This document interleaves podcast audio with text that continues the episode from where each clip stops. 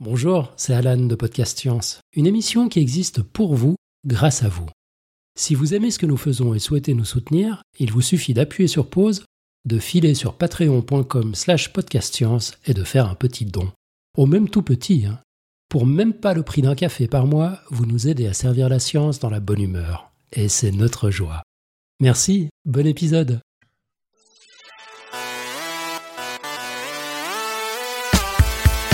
Bonsoir. On enchaîne les épisodes d'astrophysique pour cette fin d'année sur Podcast Science, mais avec un changement d'échelle absolument monumental, car après Agnès Ferté la semaine dernière qui est venue nous parler de l'univers tout entier, nous recevons cette semaine notre spécialiste du système solaire, Damien. Et il vient nous parler d'une question non moins fondamentale. Y a-t-il de la vie et comment peut-on la trouver? Astrobiologie, sommes-nous vraiment seuls? C'est l'épisode 380. Nous sommes le mercredi 12 juin 2019. Bienvenue sur Podcast Science.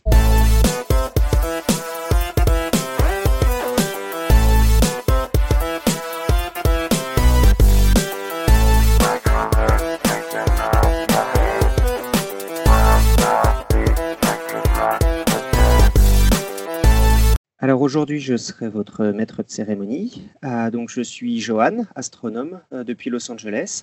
Et donc nous avons uniquement une table virtuelle ce soir et nous recevons euh, donc euh, Damien Loiseau depuis Orsay, près de Paris. Salut. Bonsoir. Ah, Irène, qui est biologiste médicale depuis la Corse. Bonsoir. Et enfin Pascal, notre informaticien, toujours là pour la technique, depuis l'Alsace, près de Mulhouse. Salut tout le monde. Euh, donc ce soir, une émission euh, plutôt euh, format dossier, avec quelques annonces en fin d'émission, en particulier sur Mars, la quote de Damien, le pitch de la semaine prochaine et un petit rappel du quiz du mois auquel on répondra la semaine prochaine. donc bah, commençons tout de suite avec l'interview. Je vais donc rappeler un petit peu Damien. Ça fait un moment tu es un habitué. Tu es déjà venu nous parler de Mars dans les épisodes 271 et 272. Et puis spécifiquement des sondes du système solaire, donc euh, sur un épisode qui s'appelait Se poser sur d'autres mondes, dans le 318. C'est ça. Ah, voilà, donc on aime bien avoir tes dossiers. Euh, donc tu m'as corrigé, euh, la dernière fois qu'on s'était parlé, tu étais à Lyon en, tant que chercheur postdoctorant, et maintenant tu es à Paris Sud, à Orsay. Et tu es toujours sur Mars, du coup. Toujours martien. Voilà, toujours martien. Euh, donc, donc Orsay est sur Mars. Orsay, il y, a pas mal de gens à Orsay qui sont sur Mars. D'accord. voilà. Et donc cette semaine, tu reviens nous parler euh, d'exobiologie. Et puis bah, du coup, je vais te laisser euh, commencer ton dossier. Merci beaucoup d'être venu, encore une fois. Et ben, merci, merci à vous de m'accueillir. Merci pour l'intro. Euh, et déjà, pour répondre à ta question que tu as posée tout au début, y a-t-il de la vie? Ben oui, oui, on, est là. donc fin de l'épisode. Non. non, alors. Bravo. Euh, ouais, donc on va parler d'astrobiologie, d'exobiologie, ça veut dire à peu près la même chose. Euh, et pour faire vite, étymologiquement, c'est l'étude des êtres vivants qui viennent du ciel, des êtres vivants extraterrestres. Euh, donc si je vous dis qu'il y a plein de chercheurs de par le monde qui font de l'astrobiologie, là vous dites peut-être quoi j'en étais sûr, on nous cache quelque chose, les extraterrestres existent, les exobiologistes en dissèquent sur leur paillasse tous les matins. Et là, je vous dirais non, non, euh, chère poditrice, cher poditeur, vous vous emballez un peu trop. Euh, je vous imagine bien. Parce que même si je me considère moi-même plus ou moins astrobiologiste, euh, j'ai jamais vu l'ombre d'un extraterrestre. Euh, c'est un petit peu plus compliqué que ça. On adorerait avoir des spécimens exobiologiques à étudier, mais voilà, des êtres vivants extraterrestres, on n'en connaît pas, pour le moment en tout cas. Il n'y a pas d'objet d'étude connu à ce jour vraiment de l'astrobiologie, en tout cas officiellement. Et du coup, euh, vous allez peut-être me dire, euh, bon alors, euh, qu'est-ce qu'on fait en exobiologie hein? On, lit des, livres de science-fiction, peut-être en attendant que des extraterrestres nous tombent tout droit sur la table de dissection ou dans les. Eh ben non, non. déjà, si c'était juste ça, ce serait déjà la fin de l'épisode et on aurait fait le déplacement virtuel pour rien. alors vous, dans l'équipe de Podcast Science ou sur le chat, quand on vous parle d'extraterrestres, vous imaginez quoi, vous? Euh, Quand on parle d'extraterrestres. Mars ouais. Euh, moi, je pense à, à mon voisin. Non, je rigole. Il est comment non, mais il y a plein. non, mais il y a plein de gens qui me paraissent ne pas être de cette planète. Mais je Les extraterrestres Non, sont euh, je- moi, je pense à. Non, mais ouais, voilà. Non, moi, je pense à bactéries en fait. Ouais, des bactéries. Bah, Ou ouais, alors, du coup, et les films, euh, c'est souvent plutôt des êtres euh, qui ont deux jambes, deux mains, euh, deux yeux, euh, qui nous ressemblent pas mal. Mais, euh, ou des bactéries. Et ouais, bah, c'est un petit peu ce qu'on va chercher, en fait. Donc, euh, bonne réponse, Irène. En fait, on n'en sait rien, en fait. C'est ça, c'est ça le grand problème. Euh, et du coup, bah, l'exobiologie, c'est pas juste euh, imaginer à quoi peuvent ressembler les extraterrestres, c'est pas un concours de dessin d'extraterrestres. L'exobiologie ou astrobiologie, ça essaye en fait de répondre à quelques grandes questions. Déjà, où se trouve le vivant? Enfin, autrement dit, dans quelles conditions un organisme vivant peut vivre ou survivre? Comment la vie est apparue sur Terre De quoi la vie a besoin pour apparaître et est-ce qu'il y a d'autres formes de vie possibles que la vie qu'on connaît sur Terre Et du coup, existe-t-il de la vie extraterrestre Et euh, où on doit la chercher et comment on doit la chercher? Euh, Et puis derrière tout ça, il y a aussi euh, une question, c'est quoi la vie? Bon, c'est une question euh, qui a déjà été abordée plusieurs fois sur Podcast Science. Euh, je ne vais pas y passer beaucoup de temps. Euh, pour être très général, euh, surtout si on essaie d'inclure des formes de vie extraterrestres qu'on ne connaît pas du tout, euh, J'aime bien la définition simple que la vie, c'est quelque chose qui peut se reproduire tout en évoluant en réaction à son environnement. Mais du coup, justement, la définition de la vie, je viens, je viens de vous en donner une, mais c'est un gros problème en astrobiologie parce qu'on ne sait pas l'étendue en fait de ce qu'on doit chercher dans l'univers. Alors, pour répondre euh, à ces grandes questions sur la vie, il y a plusieurs grands domaines de recherche. Euh, déjà, si on reprend la question euh, des conditions dans lesquelles la vie peut se développer ou survivre, alors pour répondre à cette question, il y a un grand domaine de recherche qui est l'étude des extrémophiles. On cherche à trouver les conditions extrêmes sur Terre dans lesquelles on trouve de la vie. Et justement, ces êtres vivants qui vivent dans ces conditions extrêmes, on les appelle les extrémophiles. Euh, donc, sur Terre, où euh, on cherche aussi euh, les extrémophiles autour de la Terre, en fait, en quelque sorte, parce qu'on on cherche si certaines espèces survivent à un voyage dans l'espace. Et là, vous, allez peut-être me dire encore, mais quel rapport avec la vie ailleurs que sur Terre? Là, je vous propose juste d'essayer de trouver la vie des extrémophiles sur Terre. Euh, eh bien, en fait, on veut savoir toutes les conditions dans lesquelles on serait susceptible de trouver de la vie ailleurs. Euh, et du coup, on regarde d'abord euh, l'exemple qu'on a sur Terre. Ça sert aussi, dans un premier temps, à définir l'étendue du domaine du vivant sur Terre, et ça, c'est déjà quelque chose en soi de super intéressant. Et justement, avec l'étude des extrémophiles, on a eu des grosses surprises. Euh, je suis pas sûr qu'il y a 100 ans ou même moins, on pensait que le vivant s'adaptait à autant de conditions sur Terre. Euh, on a des organismes qui vivent ou qui survivent à plus de 100 degrés, je dirais plutôt qui survivent, euh, qui vivent à plusieurs kilomètres de profondeur dans la croûte terrestre, qui peuvent survivre à des doses énormes de radiation à haute énergie ou un séjour dans la glace ou dans le vide. Euh, il y a eu justement des expériences avec des bactéries et même des êtres multicellulaires, des tardigrades, des animaux. Euh, donc des, êtres comme ça qu'on a exposés dans l'espace, à l'extérieur de l'ISS, la Station spatiale internationale, et on regarde qui survit. Et justement, il y a pas mal de choses qui survivent. Et, hum, parmi celles-là, les tardigrades, euh, on- qu'on appelle aussi les, ours- les oursons d'eau, euh, ce sont des petits êtres qui mesurent environ 1 mm, qui peuvent effectivement faire penser à des ours ou des oursons si on les grossit 2000 fois et qu'on accepte qu'un ours peut avoir 8 pattes. Euh, mais bon, euh, certains lancent aujourd'hui même la journée mondiale du tardigrade, le 12 juin. Euh, alors en son honneur, je vous propose d'écouter une petite chanson sur le tardigrade qui apparemment inspire beaucoup parce que c'est pas la seule qu'on peut trouver sur YouTube.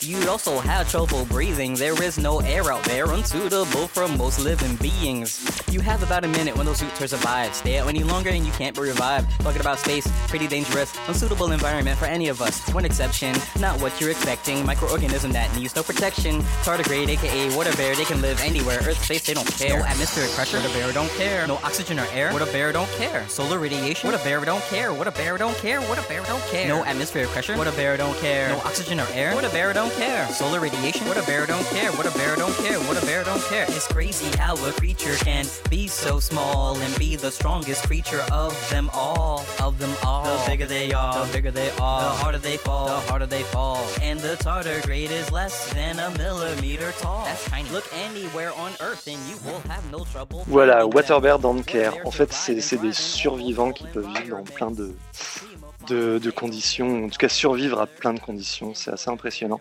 Euh, je pense qu'on mettra euh, l'ori- un lien pour, sur, sur, euh, sur le dossier pour, pour la vidéo euh, sur YouTube. Mais c'est vrai que c'est rigolo que ce soit. Tu disais qu'il y avait beaucoup de chansons sur Internet. C'est rigolo à quel point cet animal est passé ouais, dans la culture euh, populaire maintenant. Enfin, il y a beaucoup de gens qui connaissent, qui font des blagues. Qui... C'est un peu comme le, le chat de Schrödinger de l'espace, quoi. Ouais, alors que personne n'a jamais vu.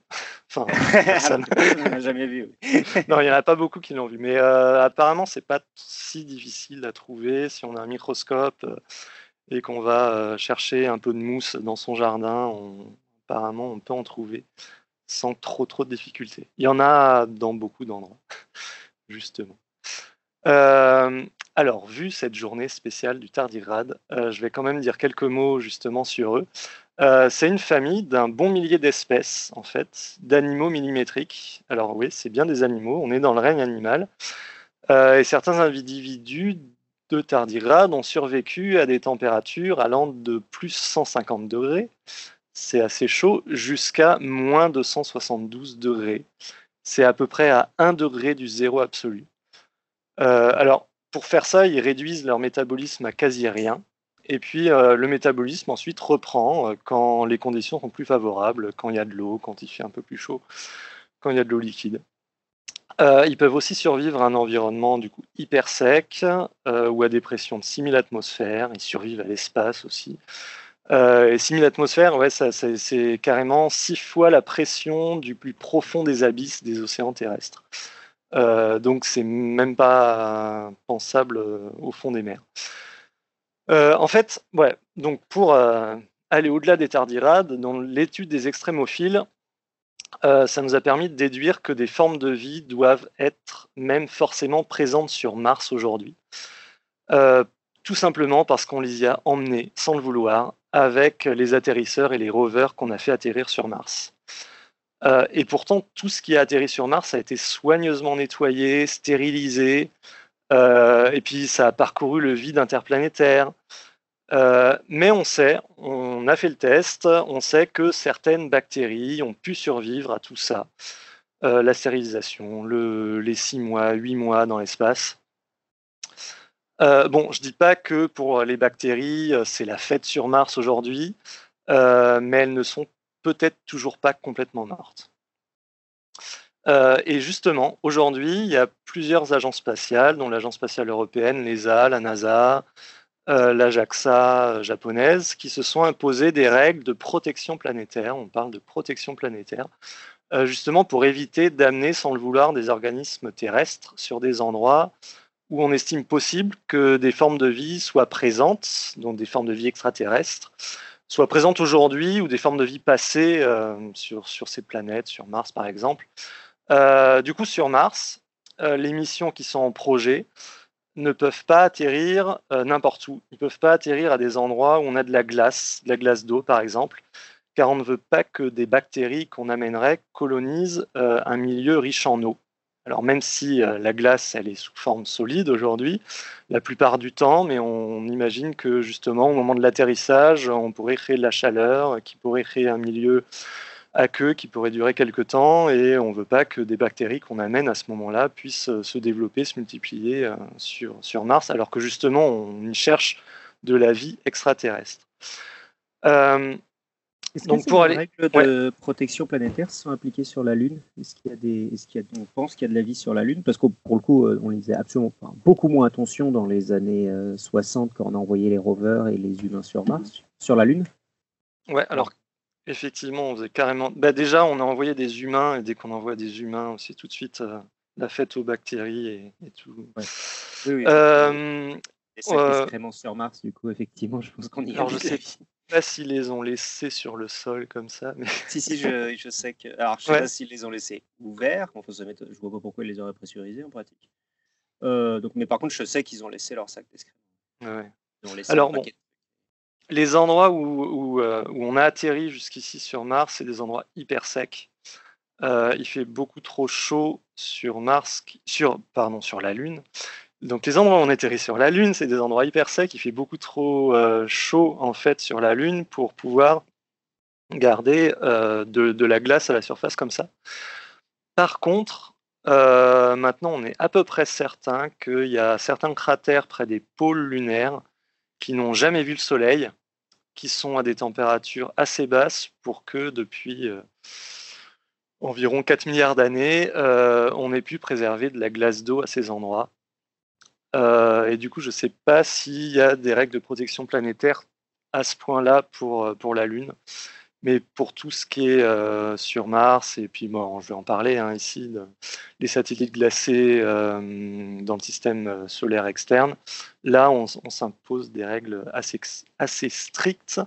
Et justement, pour aller sur de tels endroits, il faut que les agences prouvent qu'elles atteignent un niveau de propreté et de stérilisation hyper élevé sur leur vaisseau. Et ça revient très cher parce que du coup, il faut faire des instruments qui résistent à la stérilisation et à une propreté élevée. Et euh, du coup, c'est assez. On n'a pas énormément de technologies qui, euh, qui résistent au niveau de stérilisation dont on aurait besoin.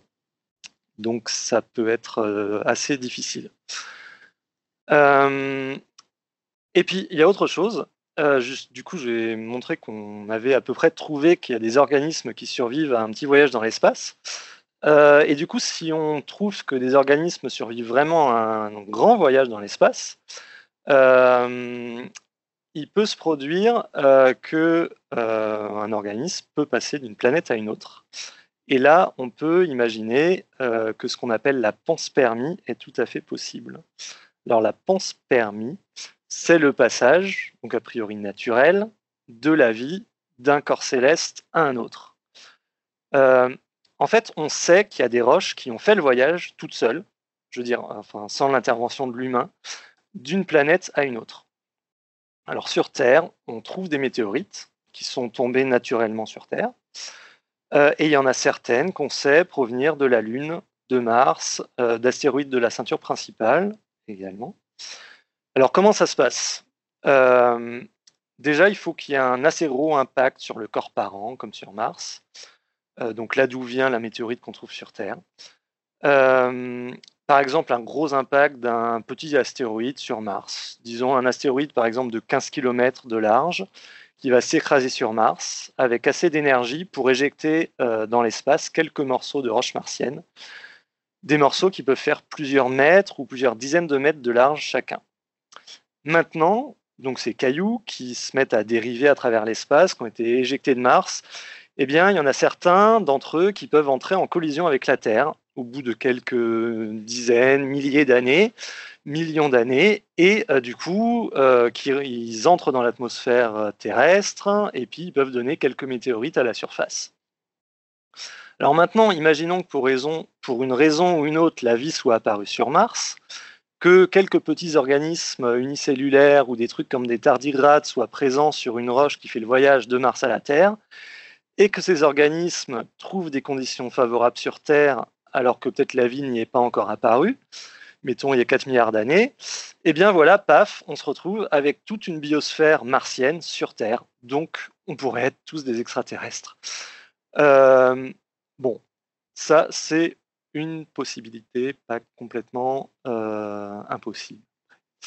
Euh, alors, deuxième grande question, justement, comment la vie est apparue sur Terre? Et dans quels environnements Donc là, on va supposer quand même que la vie sur Terre ne vient pas d'ailleurs, elle est bien née sur Terre. Ça, c'est une grosse question. Ça mériterait plusieurs dossiers, comment la vie est apparue. Euh, donc, on va mettre de côté euh, la réponse, euh, elle vient d'ailleurs. de toute façon, si elle venait d'ailleurs, il faut bien que la vie soit apparue quelque part à un moment, à un moment donné. Alors, pourquoi justement on s'intéresse en astrobiologie à comment la vie est apparue sur Terre Eh bien, parce... Ouais, te, te faire remarquer aussi que j'ai plusieurs fois euh, rencontré des gens qui, quand on parlait d'astrobiologie, me prenaient, enfin, disaient que c'était un peu une science de, zinzin. Et je voulais que, enfin, tu, tu le dis ici, qu'il y a beaucoup de gens qui viennent de beaucoup de domaines différents. Qui, c'est une vraie question scientifique euh, maintenant et qui n'était pas, enfin, c'est pas l'étude des, des, des, ovnis quoi. Enfin, c'est pas des c'est pas des tarés qui font ça quoi. Il y a des gens qui ouais ouais carrément pas. Bah, justement. Qui, qui, font ça euh, dans plein de domaines différents. Et enfin, voilà quoi. C'est un vrai domaine de recherche. Euh, et ce depuis euh, plusieurs décennies maintenant. Ouais. Ouais, ouais bah je, je, ferai la liste à la fin de toutes les. De, essayer de récapituler un petit peu tous les domaines scientifiques qui sont. Euh, qui interviennent justement dans l'astrobiologie, euh, qui se parlent entre eux, peut-être pas énorme, enfin pas toujours énormément, mais il y a vraiment plusieurs pistes, plusieurs domaines de recherche euh, séparés qui peut-être un jour finiront par travailler ensemble pour trouver la vie quelque part. Euh, mais mais c'est vraiment quelque chose qui fait intervenir pas mal de monde. Euh, et euh, ouais, du coup, une grande question, une, des grandes questions qui fait intervenir beaucoup de biologistes sur Terre et de géologues, de paléontologues, de chimistes, c'est comment est-ce que la vie est apparue. et du coup, ça intéresse l'astrobiologie parce que euh, si on trouve comment la vie est apparue sur Terre, ça donnera au moins une façon de faire pour que la vie apparaisse. Euh, et la vie sur Terre, pour le moment, c'est le seul exemple qu'on a. Donc si on comprend comment elle est apparue, au moins on aura une recette pour, euh, pour que la vie apparaisse quelque part. Alors, on, sait pas mal de choses sur les environnements qui étaient présents au début de l'histoire de la Terre. Euh, on arrive à savoir à peu près depuis quand il y a des océans, si on avait du volcanisme. Donc on peut imaginer une Terre primitive avec des îles volcaniques, peut-être des plages avec des marées. Euh, la Lune était très proche de la Terre. Une atmosphère très riche en CO2, en méthane. On avait des sources hydrothermales dans les océans à cause du volcanisme. On sait qu'on a aussi depuis toujours des grosses molécules organiques qui tombent littéralement du ciel par les micrométéorites, euh, qui peuvent venir de comètes par exemple. Et euh, ça, c'est un résultat de la, de la sonde Rosetta, dont je vais parler un petit peu plus tard dans le dossier. Euh, mais il faudrait carrément un épisode sur les résultats de la sonde Rosetta qui a été justement explorée une comète.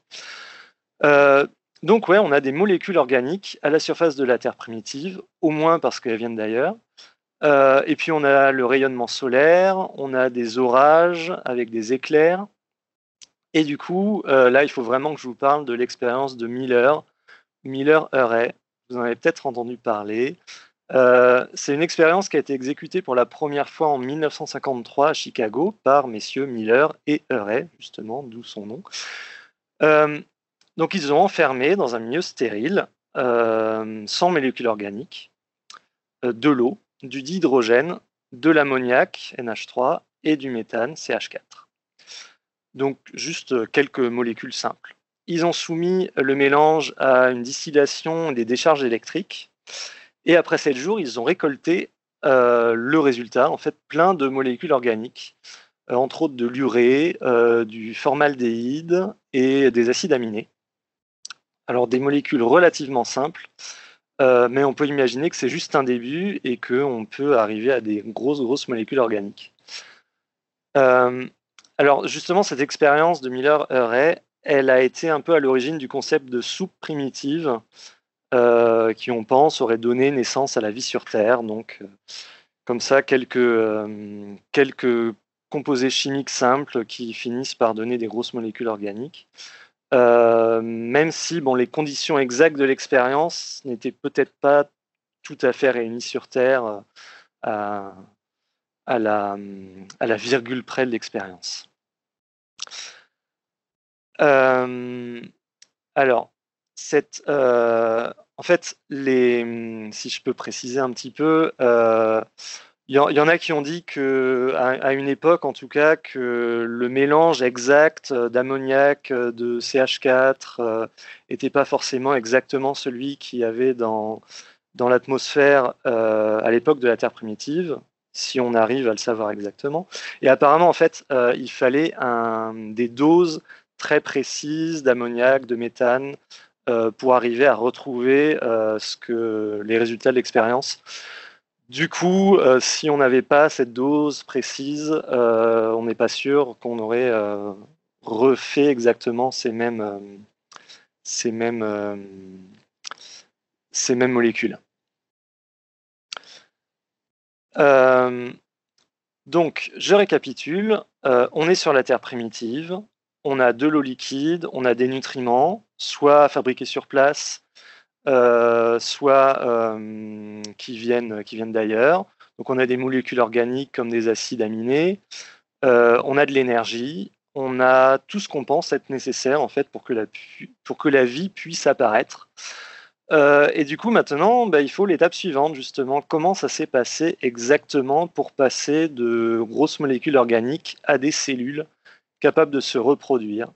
Et bien ça, on n'en sait on ne sait pas vraiment. On cherche. euh, on a des petites pistes, euh, mais euh, on est peut-être encore assez loin d'avoir trouvé. Et en fait, je ne sais pas exactement les, dernières pistes qu'on a aujourd'hui.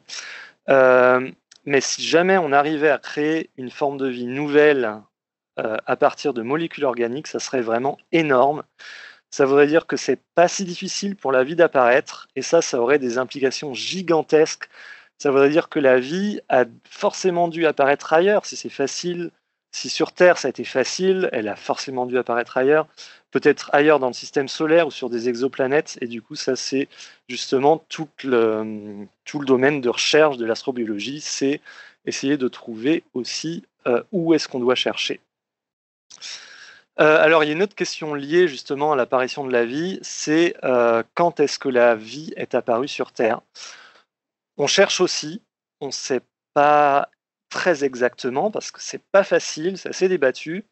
Euh, à chaque fois qu'un chercheur dit avoir trouvé euh, une preuve de vie à plus de 3,5 milliards d'années, voire des fois 4 milliards d'années, plus de 4 milliards d'années, euh, il y a d'autres chercheurs qui expliquent que c'est pas si simple que ça, que ce que les premiers chercheurs ont vu, ça peut avoir d'autres explications que la vie. Euh, en fait, la, seule façon d'étudier les premières traces de vie, c'est de trouver un matériel bien préservé de cette époque, de 3,5, euh, 4 milliards d'années. On cherche donc des roches, forcément. Euh, on cherche des roches sédimentaires bien préservées et les plus vieilles possibles. Alors, qu'est-ce qu'on peut trouver euh, dans ces roches? On trouve des fossiles, alors des fossiles euh, morphologiques, le fossile dont, qu'on a en tête, euh, mais on peut aussi essayer de trouver des fossiles euh, sous forme de traces chimiques, de traces isotopiques. Euh, alors, les premières traces de vie, hein, elles Je ont crois pas que tu as dit un gros mot là. C'est quoi que tu veux dire par trace isotopique Euh, des traces isotopiques, ça veut dire que on a plusieurs isotopes pour un atome. Donc on a des, par exemple un atome de carbone, il peut avoir plusieurs poids. Il y a du C12, du C14. Euh, et euh, la vie, elle va avoir quelques préférences sur. euh, souvent, je crois qu'elle préfère les atomes plus légers. Euh, du coup, si on observe par rapport à l'environnement, si on observe qu'il y a un endroit où on a un, comment dire, un déséquilibre isotopique, ça peut vouloir dire qu'il y a eu de la vie à cet endroit-là. En tout cas, ça, ça- ça pourrait être un indice. C'est comme ça qu'on date la vie sur Terre avec la méthode du carbone 14, en utilisant les isotopes. Ouais, pour les choses qui ont quelques centaines à quelques milliers d'années, ou dizaines de milliers d'années, je crois. Euh, faudrait faire un- tout un épisode sur les datations. Déjà parlé Je suis pas sûr. Ouais. Pas très continue. détaillé, mais il y, a- il y a plein d'isotopes dont on sert différemment. Enfin, en gros, euh, les isotopes, ils ont des durées de demi-vie différentes et on va ch- aller chercher euh, certains isotopes selon euh, l'âge qu'on veut dater. Et du coup, euh, ça peut être du plomb, ça peut être euh, du, carbone, enfin, il y a plein de choses. Voilà, bon. Euh, du coup, on peut chercher des, des traces isotopiques, des traces chimiques, des fossiles morphologiques pour retrouver ces premières traces de vie. mais alors forcément, les premières traces de vie, hein, ça n'a pas donné des fossiles de la taille de, fossiles de dinosaures avec des trucs qui font plusieurs mètres de long. Comme disait Irène, pour les extraterrestres, en fait, il faut plutôt imaginer des choses de la taille de bactéries pour les, premières traces de vie sur Terre. Donc, aller chercher le fossile d'une bactérie, euh, c'est pas gros, mais on essaye. Euh, comme chercher une aiguille dans une botte de foin, euh, on, essaye, avec des microscopes électroniques, par exemple, pour aller voir ces choses si petites. et puis les bactéries, en fait, elles sont pas forcément toutes seules. Hein. elles peuvent vivre en communauté et à ce moment-là, elles forment des films microbiens.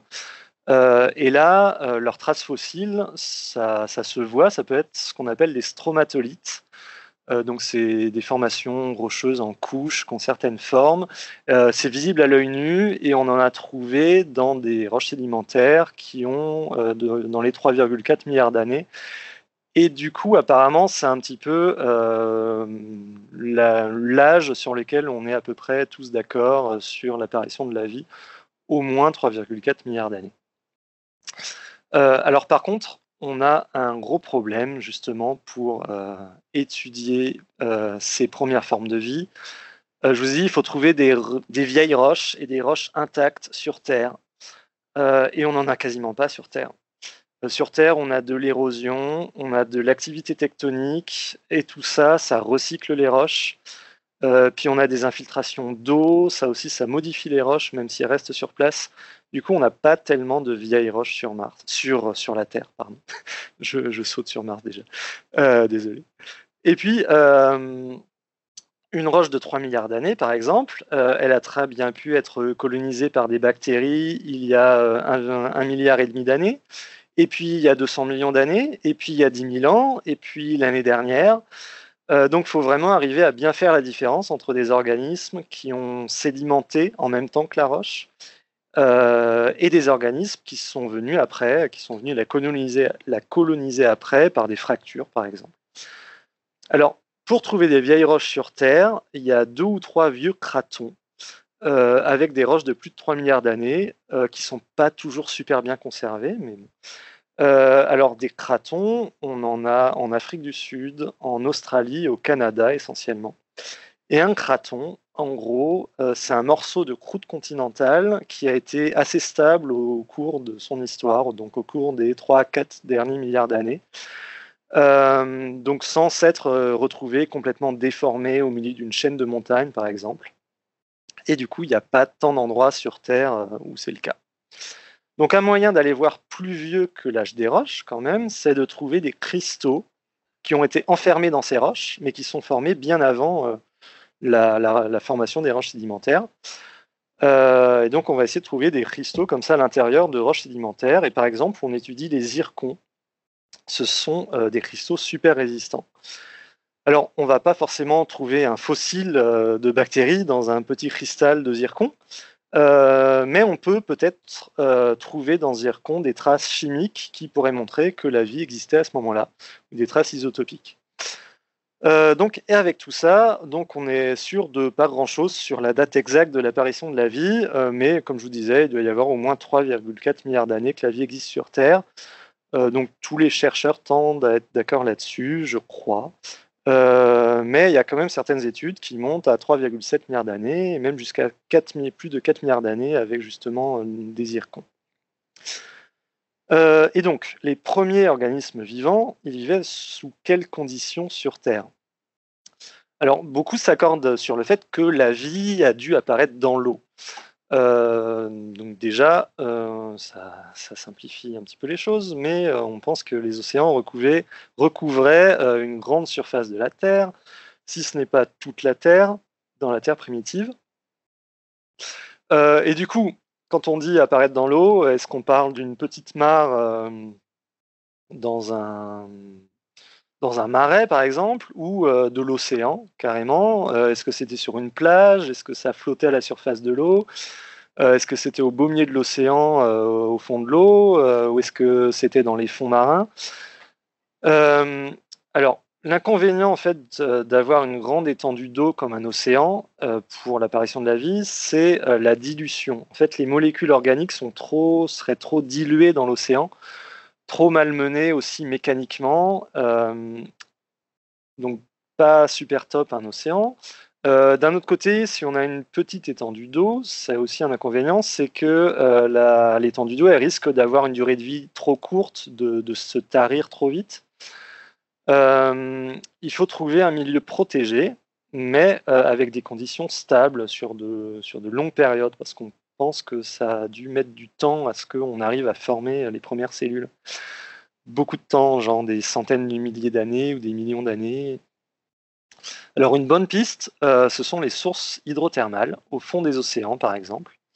Euh, les roches créées euh, par des sources hydrothermales, elles peuvent être très poreuses, donc avec beaucoup de petits trous, et dans ces pores, le milieu à queue peut être assez protégé, protégé des courants marins par exemple.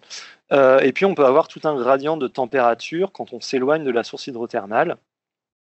Donc on peut avoir plusieurs conditions euh, assez proches les unes des autres, euh, mais assez stables. Euh, la source de chaleur peut être assez stable sur des milliers d'années, voire plus. on pense aussi peut-être à un environnement d'une plage dans le sable. Chaque marée peut apporter des nouveaux nutriments, et puis quand la mer se, retire, on peut avoir une concentration de ces nutriments. Mais il y a aussi la question, en fait, on n'est même pas sûr qu'il y avait à quel moment il y a eu des terres émergées et donc des plages, euh, et à quelle époque des continents sont apparus. Donc ça, c'est aussi une inconnue. Donc voilà, on ne sait pas aujourd'hui exactement dans quel environnement la vie est apparue, mais on a quand même une idée de quels environnements existaient sur la Terre primitive. Euh, il faut compter sur, que, sur des premiers organismes qu'on juge plutôt thermophiles, donc qui, vivent, qui aiment vivre dans un milieu chaud, euh, car la température moyenne, quand même, était a priori bien plus élevée sur la Terre primitive qu'aujourd'hui. Euh, donc, je vous ai parlé du, CO2, de l'atmosphère, du méthane. C'était donc l'atmosphère, c'était essentiellement du CO2. Il y avait de l'ammoniac, du méthane, c'est des gaz à effet de serre. Et puis on a même apparemment des indices génétiques aujourd'hui qui sembleraient confirmer que les premiers organismes étaient thermophiles.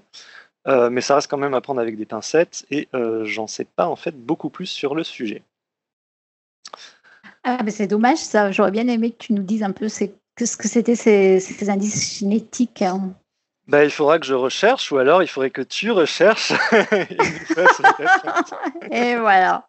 Bon, je regarderai. Ouais. Puisqu'on est arrêté, c'est vrai que je me, permets cette remarque. C'est vrai que c'est le genre de domaine de recherche euh, un peu tout ce qui touche à la roche, j'ai l'impression d'une manière générale, mais tu, tu, tu, tu, peux, tu peux maîtriser qu'une toute petite partie de ce que tu dois connaître pour, euh, pour faire de la recherche. Quoi. Tu dois faire confiance aux autres quoi, au bout d'un moment, dans ce genre de domaine.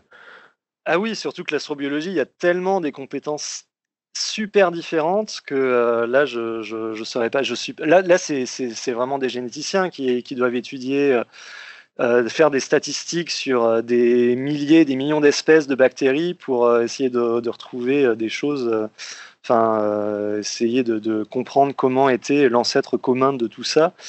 et du coup, je, je sais plus. On a dû m'expliquer à une époque, mais je ne sais plus du tout pourquoi est-ce qu'on on pense que les premiers organismes étaient thermophiles.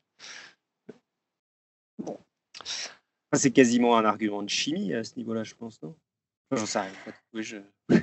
Ben, alors, il y, a même sur le fait que la, il y, a même un petit débat sur le fait que on s'y faisait effectivement plus chaud euh, sur la Terre primitive parce que euh, le Soleil primitif, il y a plus de 4 milliards d'années, était plus, était plus faible qu'aujourd'hui. Euh, en fait, une étoile, en début de sa vie, enfin, elle a un petit peu une enfance et une adolescence, en gros. Euh, elle émet moins de lumière euh, visible et d'infrarouge euh, au début de sa vie. on arrive à peu près à l'estimer, mais bon, si on a énormément de gaz à effet de serre sur Terre, ça peut complètement compenser ça et surcompenser ça, et du coup, c'est pour ça qu'on pense vrai, quand même qu'il faisait nettement plus chaud sur, sur la Terre primitive que, que ce qu'on a aujourd'hui. Voilà, alors du coup, maintenant qu'on a résumé euh, ce qu'on sait de la vie sur Terre, à peu près, euh, excusez-moi pour le, gros résumé euh, qui va sans doute euh, peut-être euh, être trop succinct, succinct pour certains, euh, mais on va enfin aller voir ailleurs un petit peu dans l'univers. Euh, donc, comme on ne sait pas où la vie se cache pour le moment, et si elle existe ailleurs, en fait, tout court, euh, on va commencer par rechercher des zones qu'on juge euh, habitables.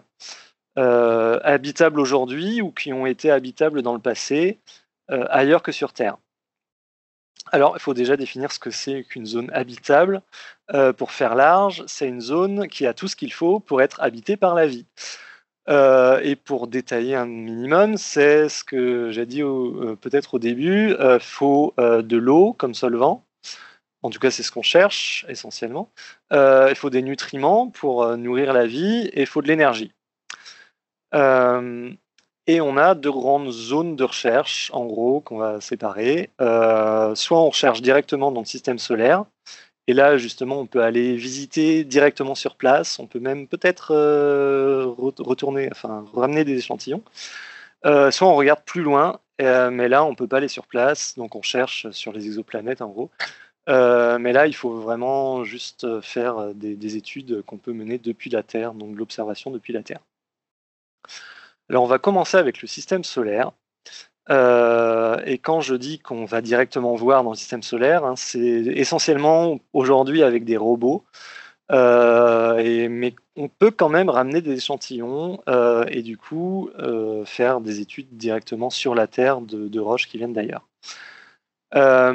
Alors, les zones habitables dans le système solaire, justement, c'est un petit peu mon rayon, c'est ce que je fais, c'est mon domaine de recherche. Euh, du coup, je vais essayer de vous montrer un petit peu méthodiquement euh, comment est-ce qu'on cherche les endroits les plus habitables dans le système solaire. Euh, donc les endroits qui rassemblent ou qui ont rassemblé dans le passé tous les éléments qu'on pense être indispensables à la vie. Alors, comment on va s'y prendre pour les chercher? On va commencer par l'énergie. J'ai dit qu'il fallait de l'énergie disponible pour la vie. Une source d'énergie qui a atteint tout le système solaire, c'est l'énergie solaire, justement. Euh, on est éclairé par le Soleil. Chaque planète et les gros satellites euh, sont éclairés par le Soleil, mais ils ont aussi une source de chaleur interne, euh, la, désin- la désintégration atomique qui se passe dans les manteaux, essen- essentiellement des, des planètes et des gros satellites dans le système solaire et sûrement ailleurs. Et il y a aussi de l'énergie chimique, enfin des, des réactions chimiques peuvent produire de l'énergie. Euh, bref, euh, donc l'énergie, c'est pas quelque chose de très rare dans le système solaire et donc c'est pas trop ce qui va nous limiter dans notre recherche. Euh, un autre critère à chercher, c'est les nutriments. Alors pour ça, il faut par exemple des minéraux, les minéraux qui vont rassembler du carbone, l'hydrogène, de l'azote, de l'oxygène, du phosphore, du soufre, des choses dont la vie, en tout cas sur Terre, a besoin. On les appelle schnops, donc pour carbone, hydrogène, azote, oxygène, phosphore, soufre. Euh, voire même, on peut directement avoir disponible des molécules organiques déjà toutes faites, comme je vous ai dit euh, tout à l'heure.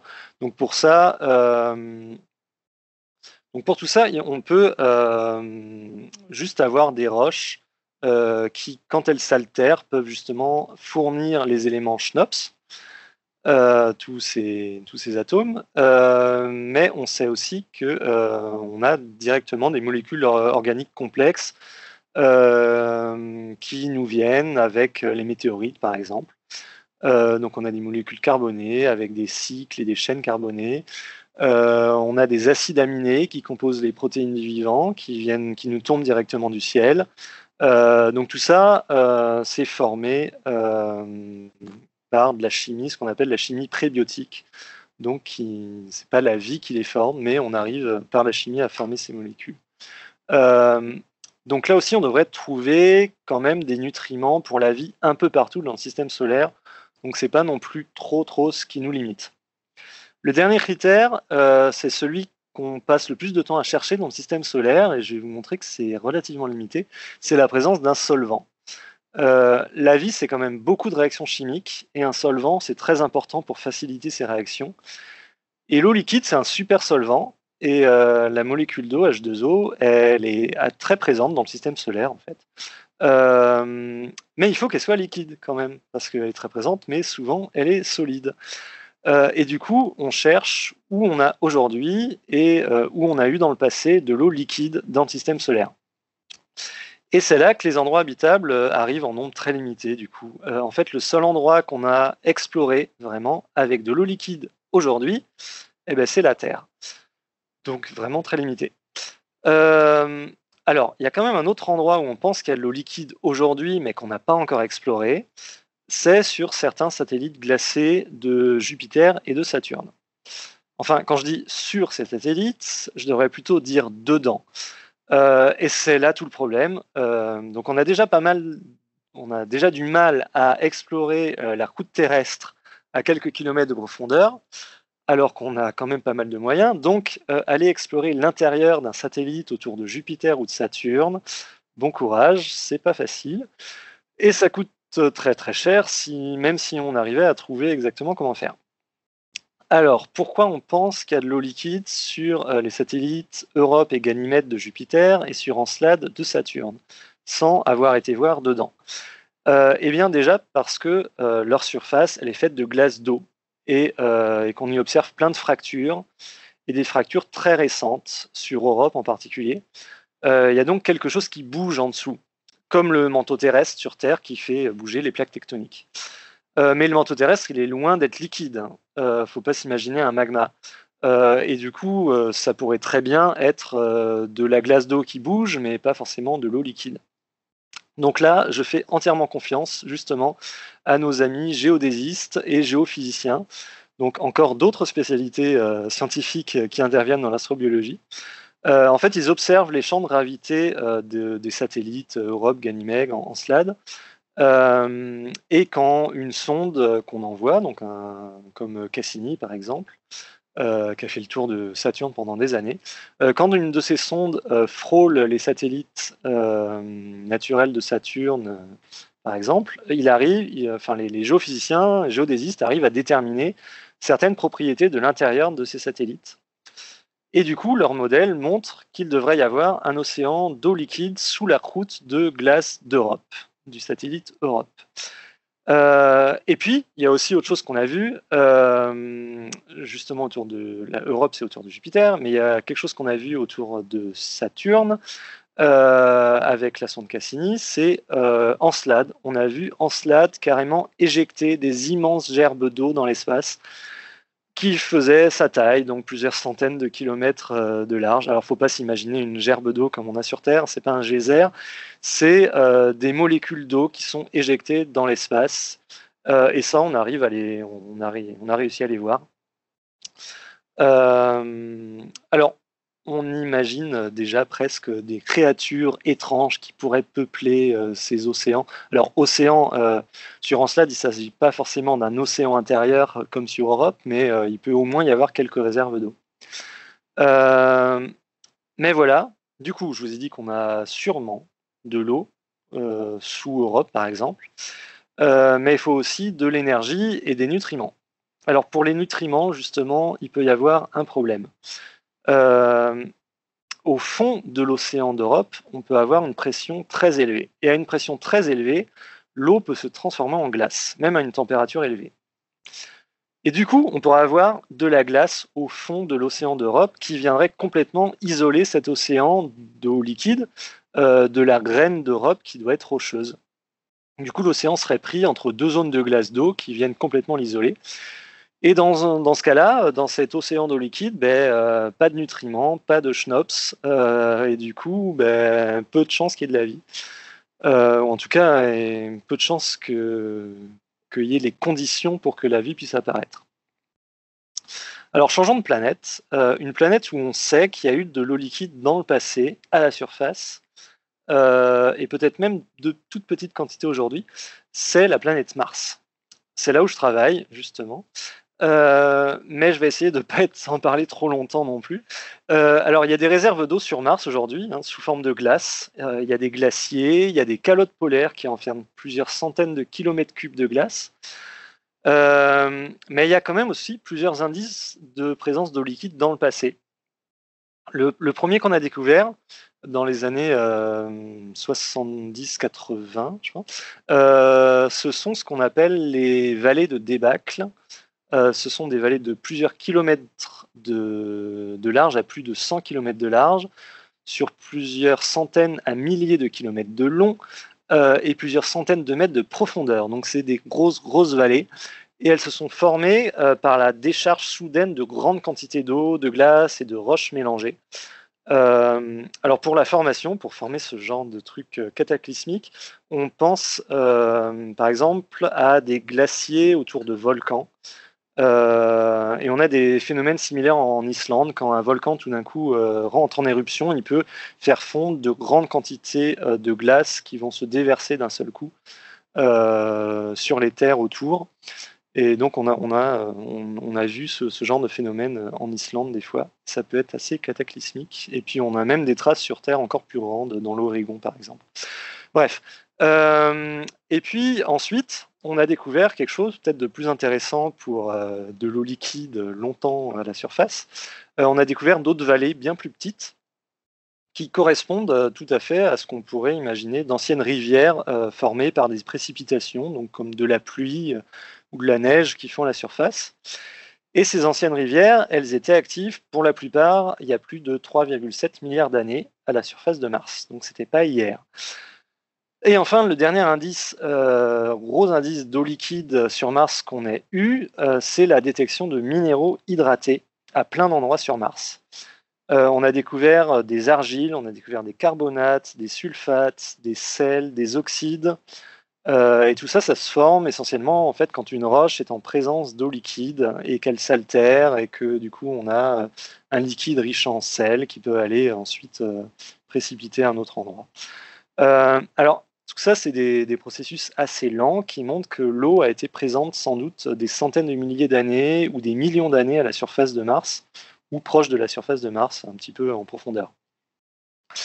Et puis, on a aussi euh, des indices de présence d'anciens systèmes hydrothermaux sur Mars. Donc, quand de l'eau euh, d'une nappe phréatique, par exemple, est en contact avec une source de chaleur comme une chambre magmatique, donc on peut avoir pendant des milliers d'années un système hydrothermal, donc avec une circulation liée à la chaleur dégagée euh, à un endroit.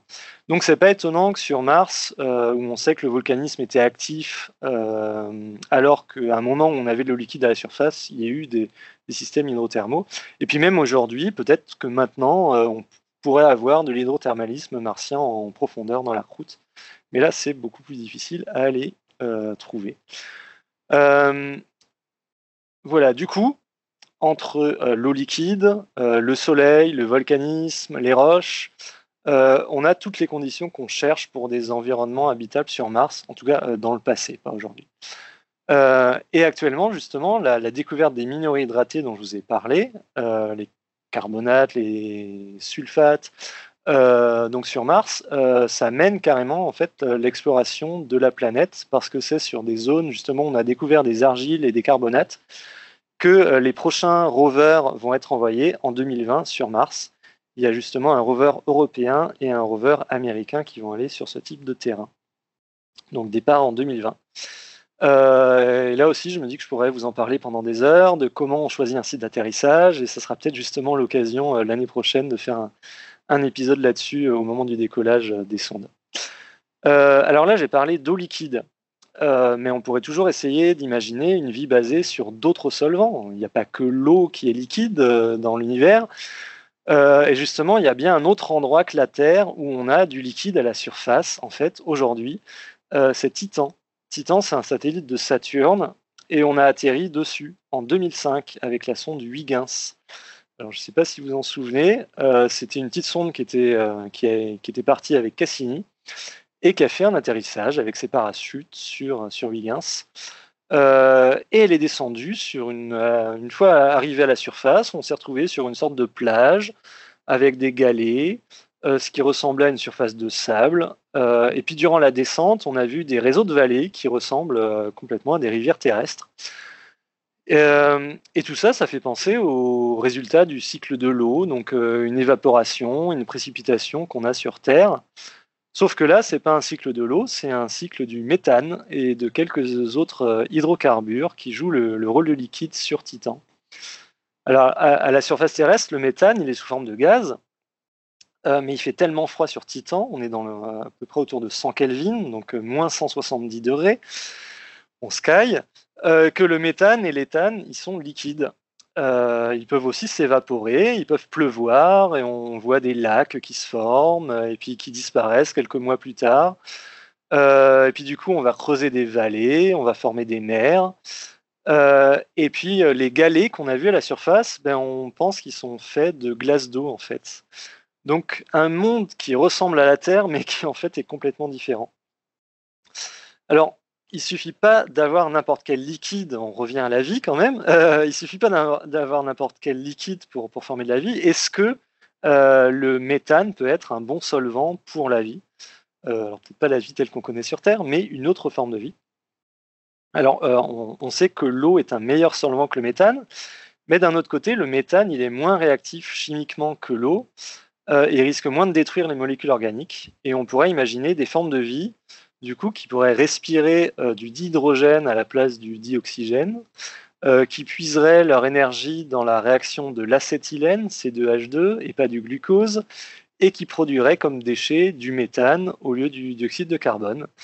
Euh, moi, je dis pourquoi pas. Chimiquement, ça a l'air de marcher. Je fais confiance à ceux qui ont étudié ça, justement, aussi.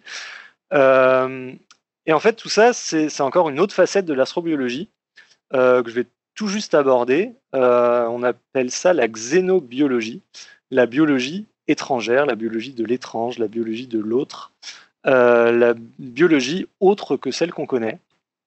Alors, la xénobiologie, par exemple, ça peut être ça peut commencer. La biologie du xénomorphe. Du xénomorphe. C'est le nom de l'anienne dans le, film Alien, pardon. Euh, voilà, donc la biologie de l'anienne. Euh, ça peut euh, justement juste être imaginer un ADN avec d'autres bases azotées que adénine, cytosine, guanine et thymine, ACGT, qui sont utilisées exclusivement sur Terre dans l'ADN. Euh, ou plus loin, on peut imaginer un génome qui soit basé sur autre chose que l'ADN et l'ARN. Euh, ou encore plus loin, on pourrait imaginer une vie qui soit basée sur une autre chimie que celle du carbone. Euh, on peut imaginer le silicium, le, silicium par exemple. alors la xénobiologie, ça fait aussi réfléchir en fait à comment la vie est apparue sur Terre, parce que si on montre qu'il y a d'autres formes de vie possibles, donc des xénomorphes, alors pourquoi euh, la vie sur Terre est telle qu'elle est? Euh, Est-ce qu'il y a eu plusieurs apparitions de vie différentes, euh, de différentes formes sur Terre? Et puis, ce serait la vie telle qu'on la connaît qui a pris le dessus? Ou est-ce que c'est la seule forme de vie qui soit jamais apparue sur Terre et c'est justement celle qu'on connaît et il n'y en a jamais eu d'autre Donc ça, la, question reste complète, entière aujourd'hui. Donc Là, on a fait un petit tour du système solaire. Donc, vous voyez, il n'y a pas 36, euh, 36 euh, endroits où on pense euh, faire de l'exobiologie dans le système solaire. maintenant, on peut aller chercher plus loin. On peut aller chercher dans d'autres systèmes planétaires. Mais là, on a très peu d'informations. même si c'est un domaine en plein essor, vous savez, ça s'appelle les exoplanètes. Euh, donc les exoplanètes, euh, pour le moment, on sait leur taille, on sait leur distance par rapport à leur étoile. On arrive à évaluer du coup si elles ont des chances d'avoir une atmosphère et euh, la température qu'ils doivent faire à leur surface. Et pour ça, il faut aller complètement écouter déjà l'épisode 160 de Johan sur les exoplanètes. Alors pour les, exoplanètes, et même dans le système solaire, en fait, on parle de zones d'habitabilité quand la planète euh, elle se situe à une distance de son étoile qui lui permet d'avoir la bonne température pour avoir de l'eau liquide à sa surface. Euh, mais justement, on a vu déjà qu'avec les satellites glacés du système solaire, euh, on peut avoir des zones qui peuvent être considérées comme habitables alors qu'elles ne sont pas du tout dans la fameuse zone d'habitabilité parce qu'il ne peut pas du tout y avoir d'eau liquide sur Europe, sur les lignes glacées de, de Jupiter. Et à l'inverse, Mars est dans la zone d'habitabilité. Euh, elle, la frôle, et puis comme en plus on sait aujourd'hui que les planètes elles migrent, euh, et du coup qu'elles n'ont pas toujours été à l'endroit, à l'orbite euh, où elles sont aujourd'hui, euh, elles peuvent très bien avoir euh, bougé et du coup elles pouvaient être dans, complètement dans la zone d'habitabilité euh, au début de l'histoire du système solaire, alors que la Terre n'était peut-être pas dedans, ce qui pourrait. Et puis, il y a aussi beaucoup d'arguments, bah, avec ou sans atmosphère, ou en fonction de la densité de l'atmosphère, etc. On peut avoir des, des, cas aussi extrêmement différents. Donc je crois qu'il y a plusieurs, il y a des versions restrictives et des versions extrêmement larges de cette zone d'habitabilité. Euh, qui, qui, euh, ouais, qui, peuvent être aller du simple au double, je pense. Ouais, ouais. Et justement, bah, j'espère que dans quelques années, on aura euh, des infos sur la composition des atmosphères de d'autres planètes, d'autres systèmes planétaires, et savoir s'il y a une mer ou un océan à la surface de ces exoplanètes. Et on en est déjà quasiment là, du coup, parce qu'on a déjà des indications d'avoir de l'eau sur certaines autres exoplanètes, l'atmosphère d'autres ah, exoplanètes. Euh, c'est assez récent, hein, ça date de, je dirais, moins de 5 ans maintenant. Et en fait, bah, je voulais en profiter euh, pour t'interrompre un petit peu et faire la pub de, de ce que. Donc, euh, en fait, ça fait longtemps qu'on en parlait d'astrobiologie avec Damien et on s'était dit qu'on ferait un, dossier à quatre mains et à deux voix.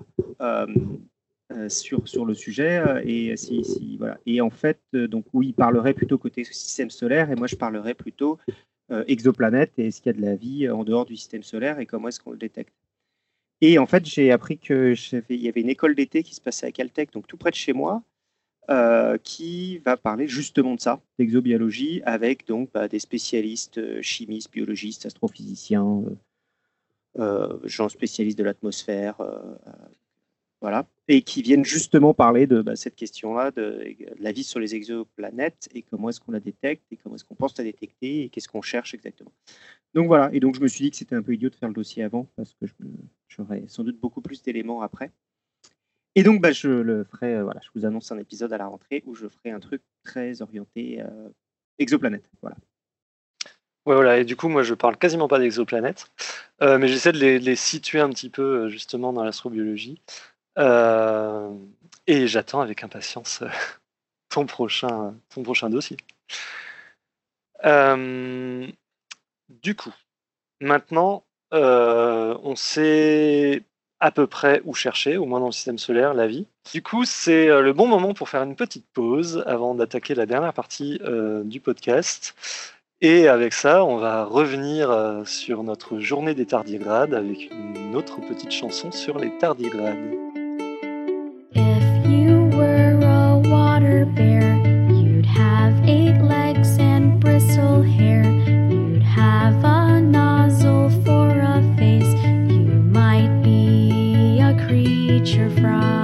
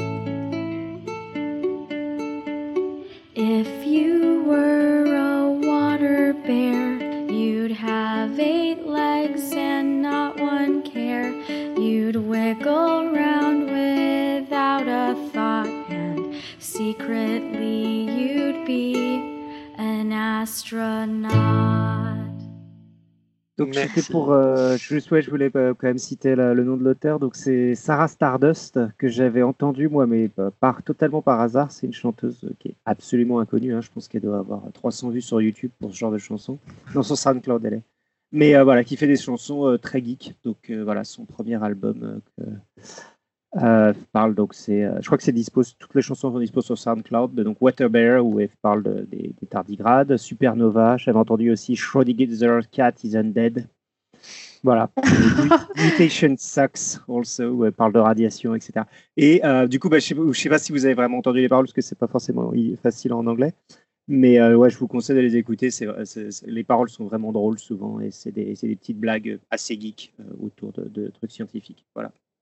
Donc, elle, elle est scientifique ou elle doit être être Je physicienne crois pas. Je, je pense pas. Je sais pas. Je l'avais écouté moi, mais dans un chanson de bar et j'avais trouvé ça vraiment drôle. Mais, mais euh, voilà, je sais pas ce qu'elle fait.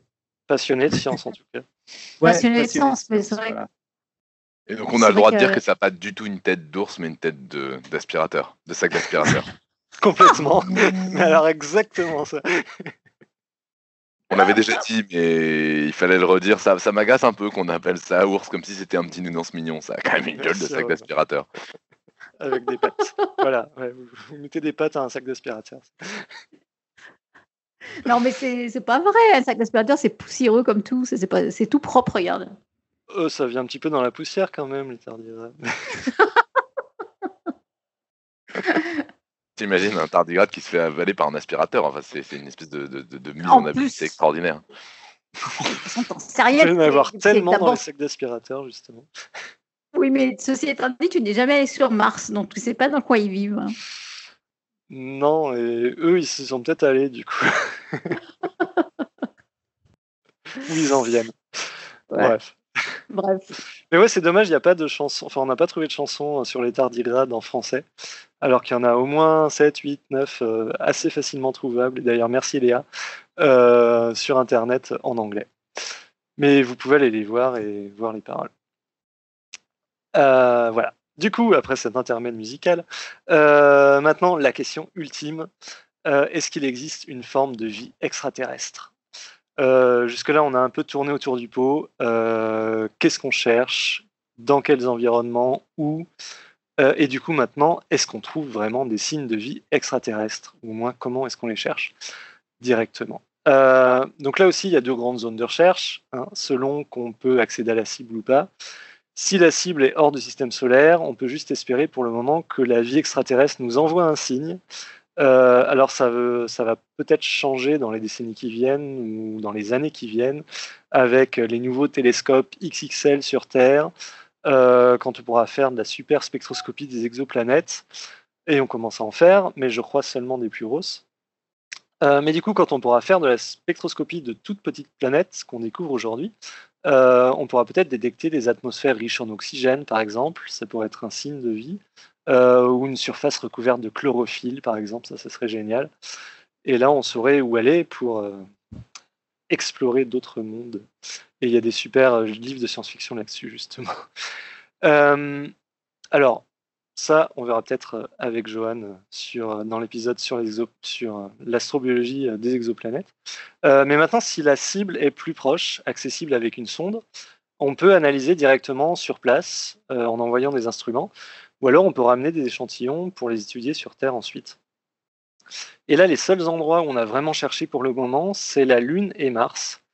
Euh, on aurait peut-être réussi à détecter de la vie sur Titan, justement le satellite de Saturne avec l'atterrisseur Huygens dont je vous parlais tout à l'heure. Euh, mais il aurait vraiment fallu que la vie soit très très présente pour qu'on arrive à la détecter, je crois, avec les, instruments qu'on y a envoyés. Euh, et puis, on a aussi visité une comète euh, avec Rosetta et Philae, euh, la comète P67 Churyumov-Gerasimenko. Euh, on s'attendait pas vraiment à trouver des formes de vie sur une comète, mais justement, on est allé sur place pour trouver les briques de la vie, ces molécules organiques complexes, les acides aminés, par exemple, dont je vous ai parlé plusieurs fois. Et on en a trouvé sur la comète, on a trouvé de la glycine, par exemple. Je parle pas de la plante, de, juste de l'acide aminé. Euh, non, il n'y a pas des plants de glycine sur une comète. Euh, Alors, comment on peut faire si euh, on envoie par exemple une mission à la surface de Mars pour voir si la vie extraterrestre y existe ou y a existé? Là encore, il y a une méthode différente s'il y a encore de la vie vivante aujourd'hui ou si c'est une ancienne forme de vie complètement éteinte. Alors, si la vie est toujours là, on va essayer de la faire réagir. On la nourrit, on essaye de détecter une petite réaction euh, biologique. Euh, et c'est ce type d'expérience que les sondes américaines Viking ont fait sur la surface de Mars à la fin des années 70. Et ils ont eu des résultats euh, assez surprenants en fait. Il y a même encore débat sur ces résultats. Mais en gros, il y a eu une réaction. Donc ils ont pris du sol, ils ont mis des solvants, ils ont mis des nutriments. Il y a eu une réaction. Euh, mais la plupart des gens, je crois, aujourd'hui, pensent que ça peut être une réaction uniquement abiotique, donc sans aucune intervention biologique, juste euh, chimique. Euh, après, les échantillons qui ont été prélevés par les sondes Viking pour cette expérience, ils ont été prélevés juste à la surface, dans le sable et la poussière, juste à quelques centimètres de profondeur. Et on sait aujourd'hui que ce n'est pas le meilleur endroit où chercher. C'est exposé aux UV qui sont intenses, il n'y a pas de couche d'ozone sur Mars. Euh, c'est exposé aux particules de hautes énergies qui sont intenses sur Mars parce que l'atmosphère est très très ténue et nous on est protégé par notre atmosphère de, ces particules. Euh, puis la surface est extrêmement sèche, il n'y a quasiment pas d'eau, Euh, donc ce n'est pas le meilleur endroit où chercher. Alors, ça c'est si la vie, on cherche, si on cherche de la vie vivante, si la vie est éteinte, on revient aux méthodes fossiles euh, mais avec l'équipement rudimentaire du robot qu'on a envoyé. Je dis rudimentaire, mais euh, c'est de la très haute technologie quand même, hein. Euh, mais ça reste moins précis et polyvalent que, ce qu'on sait faire dans des laboratoires sur Terre.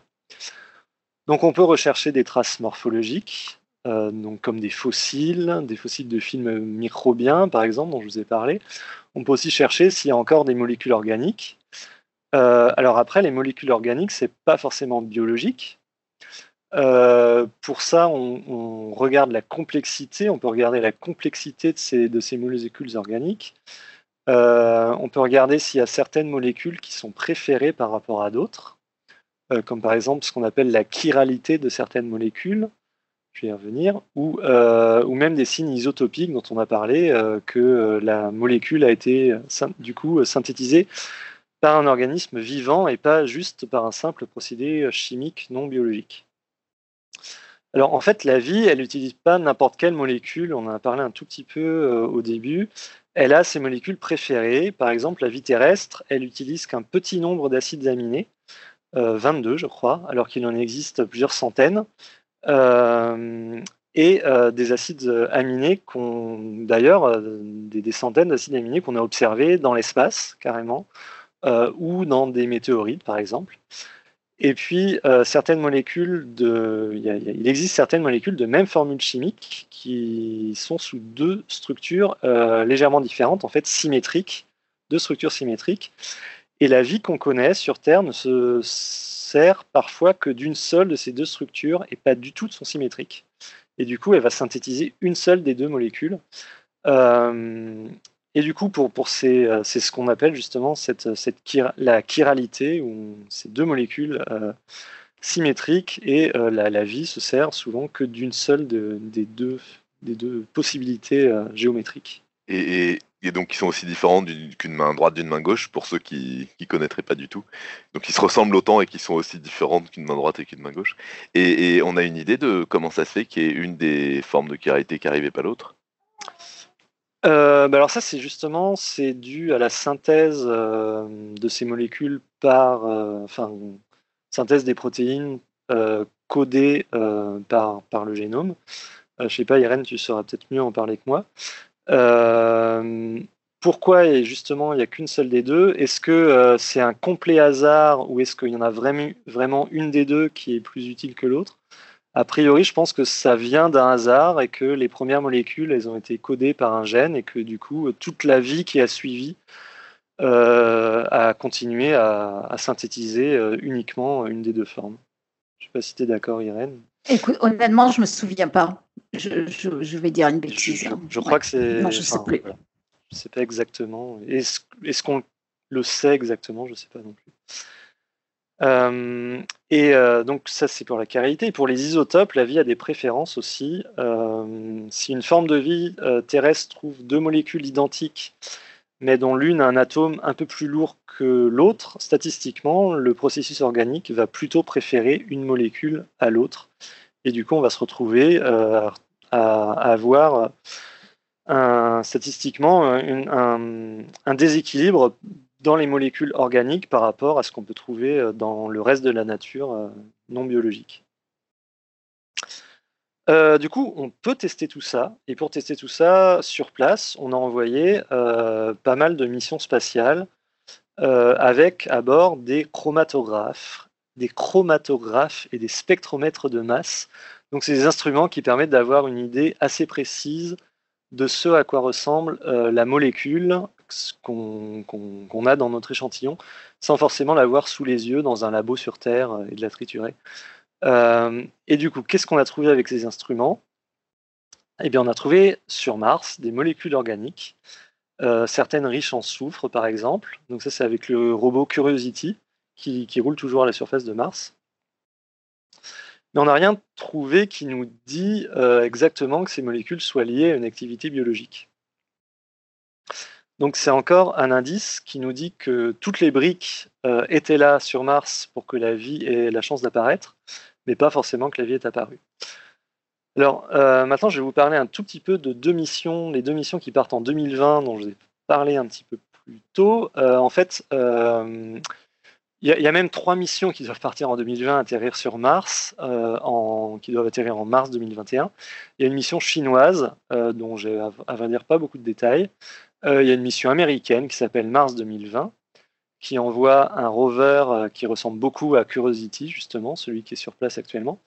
Euh, et cette mission, elle doit récolter des échantillons pour qu'ils soient retournés sur Terre dans quelques années ou quelques dizaines d'années, on ne sait pas trop encore quand. et enfin, la troisième mission, c'est une mission de l'ESA, l'Agence spatiale européenne, c'est la mission ExoMars, qui doit déposer un rover qui s'appelle Rosalind Franklin, Rosalind Franklin, je ne sais pas comment on prononce exactement en, français. Et Rosalind Franklin, euh, c'est une chercheuse britannique qui a participé à la découverte de la structure de l'ADN. Euh, j'ai recherché un petit peu sur Podcast Science, on en parle dans l'épisode 161 sur l'ADN, ainsi que dans l'épisode 175 et 223, et je crois qu'Irène en a fait une chronique dans un épisode roue libre un jour. Euh, c'est pour dire que c'est quelqu'un d'important euh, et euh, à qui on veut rendre hommage aujourd'hui avec ce rover. Et pour dire aussi que tu es un, particulièrement bon élève quand même. Ah, je suis super impressionné. J'ai fait mes petites recherches. Donc, le rover Rosalind Franklin, lui ou elle, va pouvoir aller forer des échantillons jusqu'à 2 mètres de profondeur. C'est la première fois qu'on s'apprête à faire ça. Euh, et les analyser avec plusieurs instruments à bord, justement, un chromatographe, un spectromètre de masse. Euh, et il y a aussi un instrument sur lequel je travaille euh, qui s'appelle Microméga et qui va déterminer la minéralogie des échantillons et la présence de molécules organiques, s'il y en a assez, dans l'échantillon. avant qu'il y ait d'autres instruments aussi sur le rover qui fassent d'autres analyses. Donc cette mission s'appelle ExoMars et on entendra parler bien plus, j'espère. Euh, et justement, en ce moment, aujourd'hui même, là, euh, j'utilisais une copie de l'instrument euh, pour regarder des roches, alors des roches terrestres. Je n'ai pas de roches martiennes ici. et du coup, on va utiliser ces observations pour avoir des références quand on analysera les données qui proviennent, elles, vraiment de Mars. Euh, et ce travail est financé par l'Europe. Merci l'Europe. Petit coucou à l'Europe.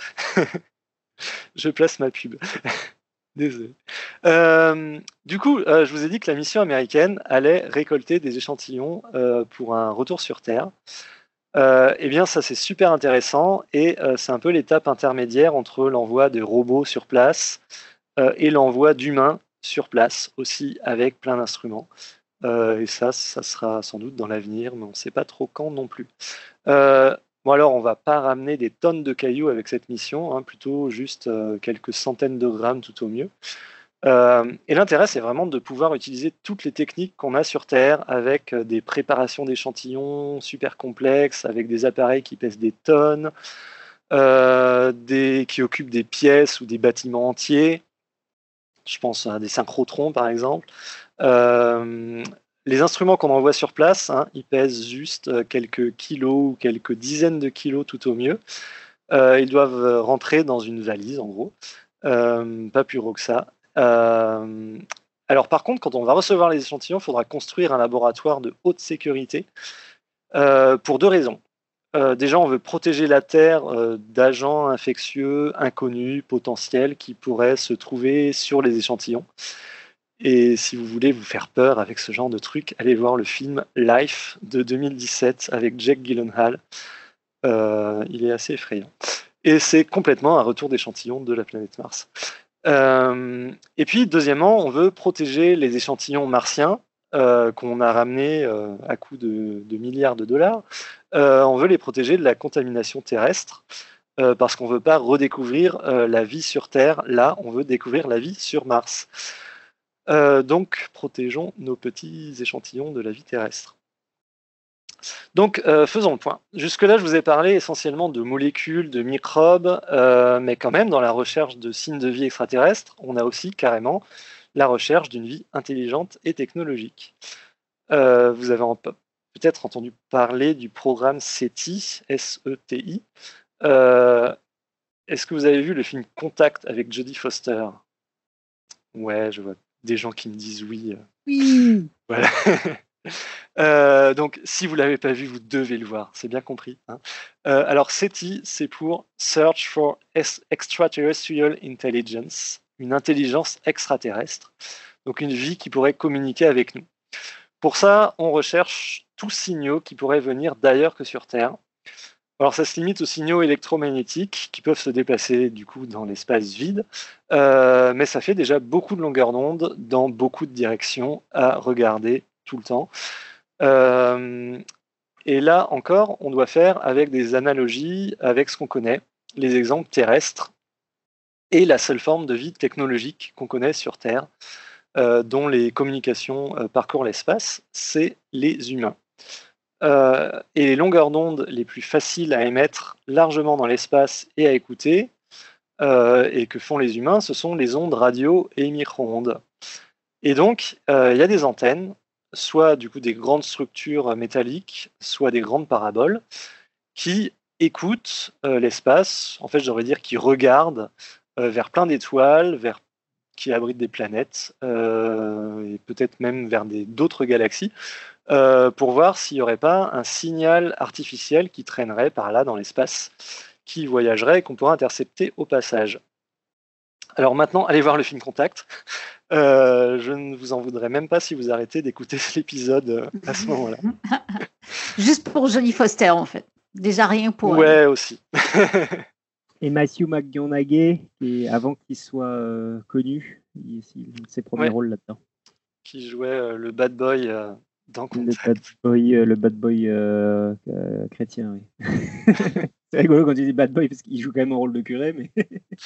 Ah, alors je la confondre avec un autre film. Ah, mince. Bon, bah, il faut que j'aille revoir. Euh, je, je, vous quitte là, je vais revoir Contact. non, non, non. Bon, ok. Euh, je, vous, je, vous, rassure, euh, le, podcast est bientôt fini. Et je me rassure aussi. donc, quelles sont les chances pour qu'on tombe sur une forme de vie extraterrestre qui émette des signaux radio comme ça dans l'espace euh, et que ce soit en plus dans notre galaxie de préférence, parce qu'au-delà de la galaxie, ça devient assez difficile.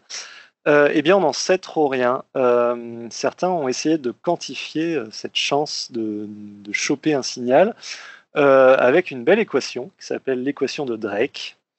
mais il reste des termes de cette équation qui, dont on n'a absolument pas idée, tellement pas idée que le résultat de l'équation est pour le moment complètement inconnu. Euh, du coup, c'est Frank Drake, un Américain, qui a proposé cette équation en 1961. Et l'équation de Drake, euh, donc dans l'équation de Drake, on cherche n, qui représente le nombre de civilisations dans notre galaxie avec lesquelles on pourrait entrer en contact. C'est ce qu'on cherche. Donc, si n égale 1, donc il y a juste nous. Si n égale 0, on n'existe pas. Donc a priori, c'est pas possible. Et si n égale au moins 2, il y a d'autres civilisations dans notre galaxie. Alors, l'équation dit que n, justement, ce nombre, c'est égal au nombre d'étoiles en formation par an dans la galaxie, multiplié par la fraction de ces étoiles possédant des planètes, multiplié par la fraction de ces planètes sur laquelle la vie apparaît, multiplié par la fraction de ces planètes avec une vie intelligente, donc une civilisation, multiplié par la fraction de ces civilisations capables et désireuses de communiquer, multiplié par la durée de vie moyenne d'une civilisation en années. Donc je répète sous une autre forme, mettons qu'on cherche une forme de vie avec laquelle on puisse communiquer aujourd'hui dans notre galaxie. On parle du nombre d'étoiles, on part du nombre d'étoiles dans notre galaxie, ça on connaît. On multiplie ça par le nombre de planètes moyens autour de chaque étoile. Donc là, on arrive à quantifier tout ça. Ça nous fait un truc de l'ordre de 100 milliards de planètes euh, dans la galaxie. Jusque-là, on a le choix, 100 milliards de planètes.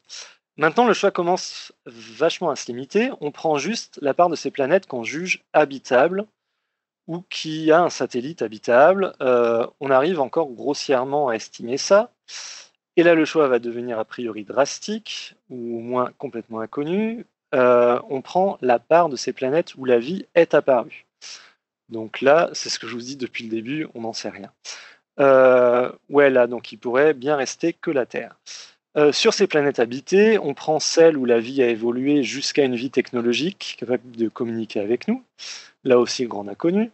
Euh, le seul exemple qu'on connaisse sur toutes les espèces qui ont peuplé la Terre en 3 milliards d'années, c'est Homo sapiens, la seule espèce technologique qui a été capable d'envoyer des ondes euh, radio dans l'espace. Et l'Homo sapiens ne le fait que depuis moins de 100 ans en plus. du coup, et encore un facteur à ajouter dans l'équation, il faut que cette vie qui communique soit encore là aujourd'hui. Euh, et c'est quoi la durée de vie d'une espèce dotée de technologie? Euh, Là, on peut faire le test sur Terre, euh, mais quand on connaîtra la durée de vie d'une civilisation technologique, ce sera déjà trop tard pour nous. donc pour le moment, on a quelques dizaines d'années d'écoute radio de l'espace sur les plus de 13 milliards d'années de la galaxie. Donc la galaxie est 100 euh, millions de fois plus vieille que notre technologie moderne, en gros. Donc euh, ça fait des toutes petites chances de trouver. Euh, donc on cherche. Et sur les termes de cette équation, l'équation de Drake, on a fait pour le moment énormément de progrès ces 20 dernières années sur un terme qui est la fraction des étoiles qui possèdent des planètes, justement, avec le recensement des exoplanètes qui nous entourent mais on est très très loin d'avoir cerné les autres termes de l'équation. Alors on a parlé de plein de trucs jusque-là, euh, mais finalement, qu'est-ce qu'on a appris en astrobiologie? Euh, Vous vous souvenez des questions du début? Les questions c'était quelles sont les conditions dans lesquelles un organisme vivant peut vivre ou survivre? Comment la vie est apparue sur Terre? De quoi a-t-on besoin pour qu'elle apparaisse? Y a-t-il d'autres formes de vie possibles que la vie terrestre? Et existe-t-il de la vie extraterrestre enfin? Euh, alors les conditions dans lesquelles les organismes vivants peuvent vivre ou survivre, ça on connaît de mieux en mieux. On se rend compte de plus en plus que rien que sur Terre, euh, la vie s'est adaptée à plein de conditions physico-chimiques. Et on a des organismes qui, survivent à des températures allant de quasiment le zéro absolu à 150 degrés, à des pressions même pas atteignables au plus profond des océans terrestres, avec des taux de radiation super élevés. Du coup, on a un peu mieux une idée euh, du domaine de conditions physico-chimiques dans lesquelles on doit chercher une forme de vie extraterrestre, si elle ressemble à la vie terrestre, en plus. Euh, pour la question comment la vie est apparue, là, ça reste une assez grande inconnue. Euh, à la question dans quelles conditions la vie est apparue, on a une idée de plus en plus précise. On sait au minimum les ingrédients qu'il lui faut et les environnements de la Terre primitive, mais quant à savoir les, mécanismes exacts d'apparition des premières cellules, là, on n'a pas encore réussi à reproduire le phénomène. Euh, y a-t-il d'autres formes de vie possibles que la vie terrestre? Ben, On a quelques pistes, mais ça reste complètement théorique aujourd'hui, pas du tout dans la pratique.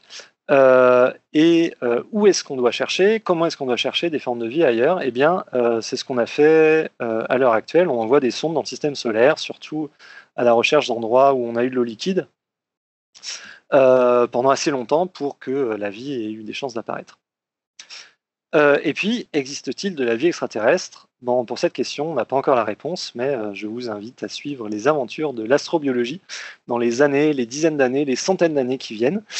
Euh, et peut-être qu'on trouvera. alors, vous avez sans doute remarqué que l'astrobiologie, on en a parlé justement, ça fait appel à plein de sciences plus classiques. C'est ce qu'on appelle de l'interdisciplinarité, comme on dit dans les universités. Il y a de la biologie, il y a de la chimie, il y a de la physique théorique, il y a de la géologie, de la paléontologie, de l'astronomie. Euh, je parlais de géophysique, de géodésie. Euh, il me semble même avoir déjà vu une présentation d'un mathématicien sur euh, l'évolution de l'entropie chez les formes de vie possibles. Donc avec cet épisode, j'ai abordé un petit peu tous ces sujets dont je ne suis absolument pas spécialiste pour la plupart. Euh, donc j'espère ne pas avoir dit trop de bêtises, et si c'est le cas, ben, ce sera peut-être l'objet euh, de nouveaux épisodes du podcast. Euh, et puis je vous ai peut-être aussi montré que l'astrobiologie ou l'exobiologie, c'est une science qui part un petit peu dans tous les sens. c'est peut-être vrai, mais c'est peut-être une étape justement obligée pour une science qui cherche encore et toujours son objet d'étude. Et voilà pour la fin de cet épisode. Ouais, c'est vrai que c'est euh, passionnant et c'est vrai que euh, ta conclusion, c'est vrai qu'elle ouvre vachement le, domaine parce que euh, ouais, c'est ça fait rêver en fait tous ces trucs et comme tu dis, ouais, ça part vraiment dans tous les sens et c'est passionnant en fait. Hein. et j'ai l'impression qu'en fait ce soir on a fait que aborder, mais mais d'une façon très très superficielle. Oh, tout, le sujet. Il y a un domaine d'études énorme, en fait. Hein. Euh, j'ai l'impression qu'on en est qu'au début, quoi. Ouais. Mm. ouais, chaque partie pourrait faire complètement l'objet d'un épisode. Ben, on mm. voudrait en reparler pas mal ouais, l'année prochaine. Euh, Alexa, un collègue qui est spécialiste de ces questions-là, mais pour Titan. Ouais. Voilà, qu'on aimerait bien inviter. Euh, et moi, bah, du coup, je ferai l'épisode sur les exoplanètes. Et puis, il y a plein d'autres choses. Hein. Enfin, je veux dire, il y a des... ouais, c'est un sujet super vaste, quoi. Ouais, ouais. Ah ouais, c'est. Euh, qui plongent dans des lacs sous 15 euh, mètres de glace euh, en Antarctique pour essayer de trouver de la vie, c'est aussi de l'exobiologie, quoi. Bien sûr, ouais. Mm. Non, mais j'espère avoir donné un petit aperçu de, de l'étendue de la chose. C'est énorme, en fait, ouais. C'est énorme. ouais, et du coup, c'est vrai que c'est encore. Enfin, c'est, pour, pour, pour, le coup, je, c'est vrai que moi je le sens vraiment en astrophysique, c'est que c'est un sujet qui, je pense, qu'il y a encore 20 ans était un peu bon aux marges mais qui maintenant devient euh, vraiment central euh, dans pas mal de, conférences.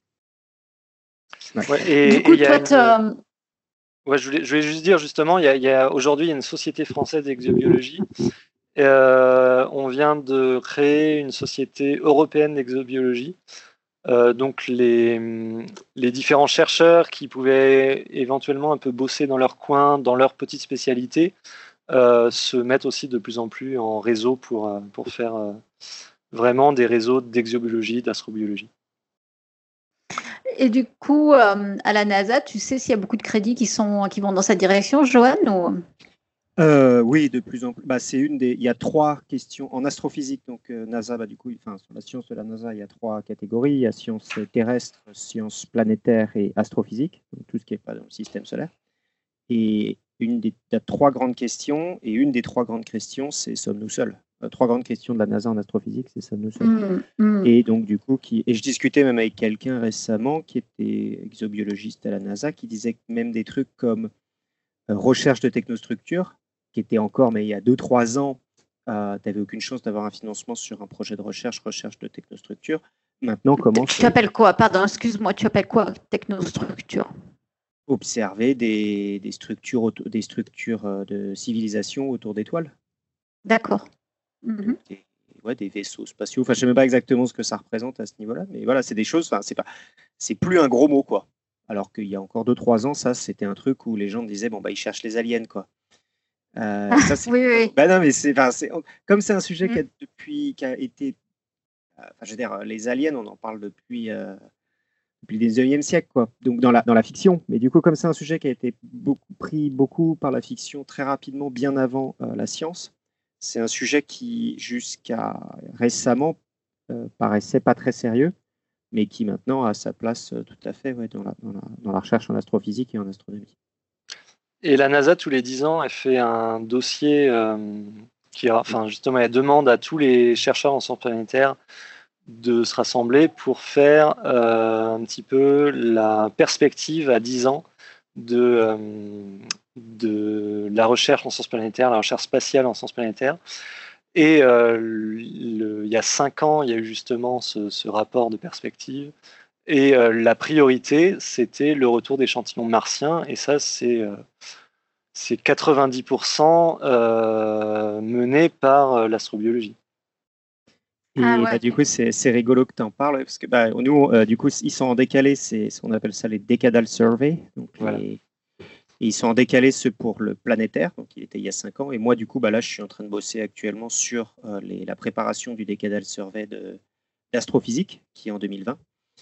Et euh, bah oui, on pousse énormément ouais, avec des trucs sur, euh, en gros, avec l'idée de trouver, de lancer une mission euh, pour, on espère avant 2040, euh, une très large mission spatiale spécifiquement orientée à la recherche d'habitabilité dans l'univers. Donc, en particulier, il y a deux missions qui s'appellent HABEX pour Habitable Exoplanet et LUVOIR pour Large UV Infrared euh, Telescope, je crois. Optical Infrared Telescope, voilà. Et donc, ces deux missions ont dans leurs objectifs principaux euh, trouver la vie dans l'univers euh, autour d'autres exoplanètes. Donc, c'est ouais, c'est une énorme partie maintenant de, de la NASA. Mm, mm. Et les prochains télescopes qu'on construit sur Terre, les ELT, euh, Extremely Large Telescope et des choses comme ça, euh, je crois qu'il y a une grosse partie qui est justement euh, arrivée à faire de la spectroscopie des atmosphères euh, d'exoplanètes pour euh, étudier euh, ce qu'il y a justement sur les autres planètes. Donc ça, ça, planètes. ça, c'est ouais, pour le coup, ça c'est vraiment mon, mon domaine pour le coup, faire de l'instrumentation pour les exoplanètes. Donc je pourrais en parler plus, plus en détail. Euh, Il y, a- il y a une vraie question de est-ce que ça sera possible de le faire avec la future gé- génération d'instruments qui est déjà en construction autour de la Terre. Euh, et donc c'est ouais, enfin ça c'est pas tout à fait. Enfin, c'est-à-dire que si c'était sûr que c'était possible de le faire depuis la Terre, on ne demanderait pas à la NASA de construire des télescopes qui vont construire, euh, qui vont euh, coûter le, le prix de 10 fois un télescope terrestre. Quoi. Donc, Mhm. donc, il y, a, il y a encore un débat pour savoir si c'est possible ou pas de le faire depuis la Terre. Et il y a beaucoup de gens qui pensent que non. Quoi. Il faudra utiliser les Mm. télescopes spatiaux. Ok. Bon, tu nous en parleras plus en détail. Ouais, Du coup, coup, Ouais, mon, mon papier blanc pour le Decadal Survey. Euh, Il n'y a pas eu Ouais. un, déco- un décollage de SpaceX aujourd'hui, de, de Californie, il me semble, non? Je suis pas assez, tu vois.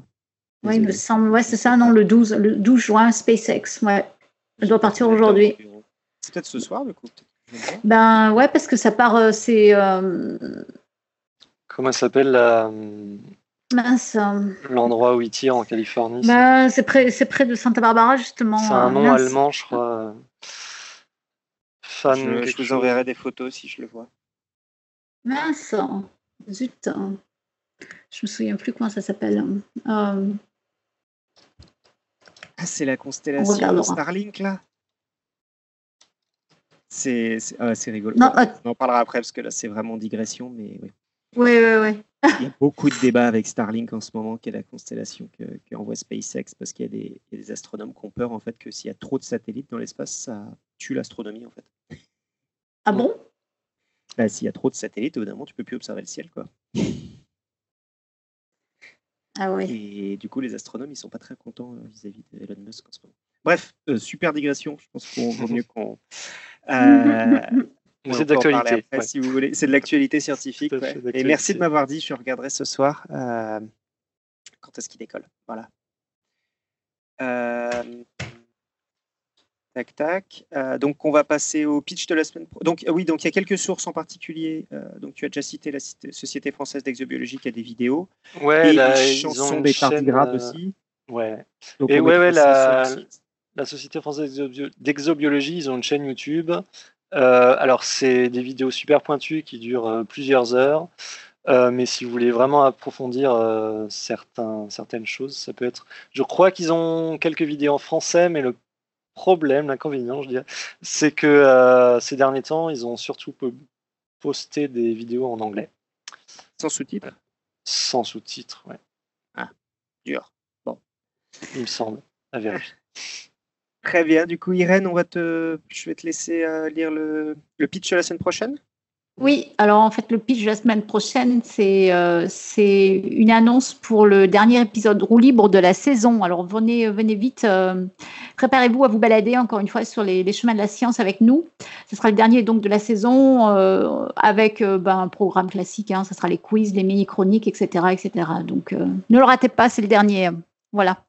Hmm. Euh, très bien. Euh, bah donc, euh, et maintenant, bah, la, citation de Damien.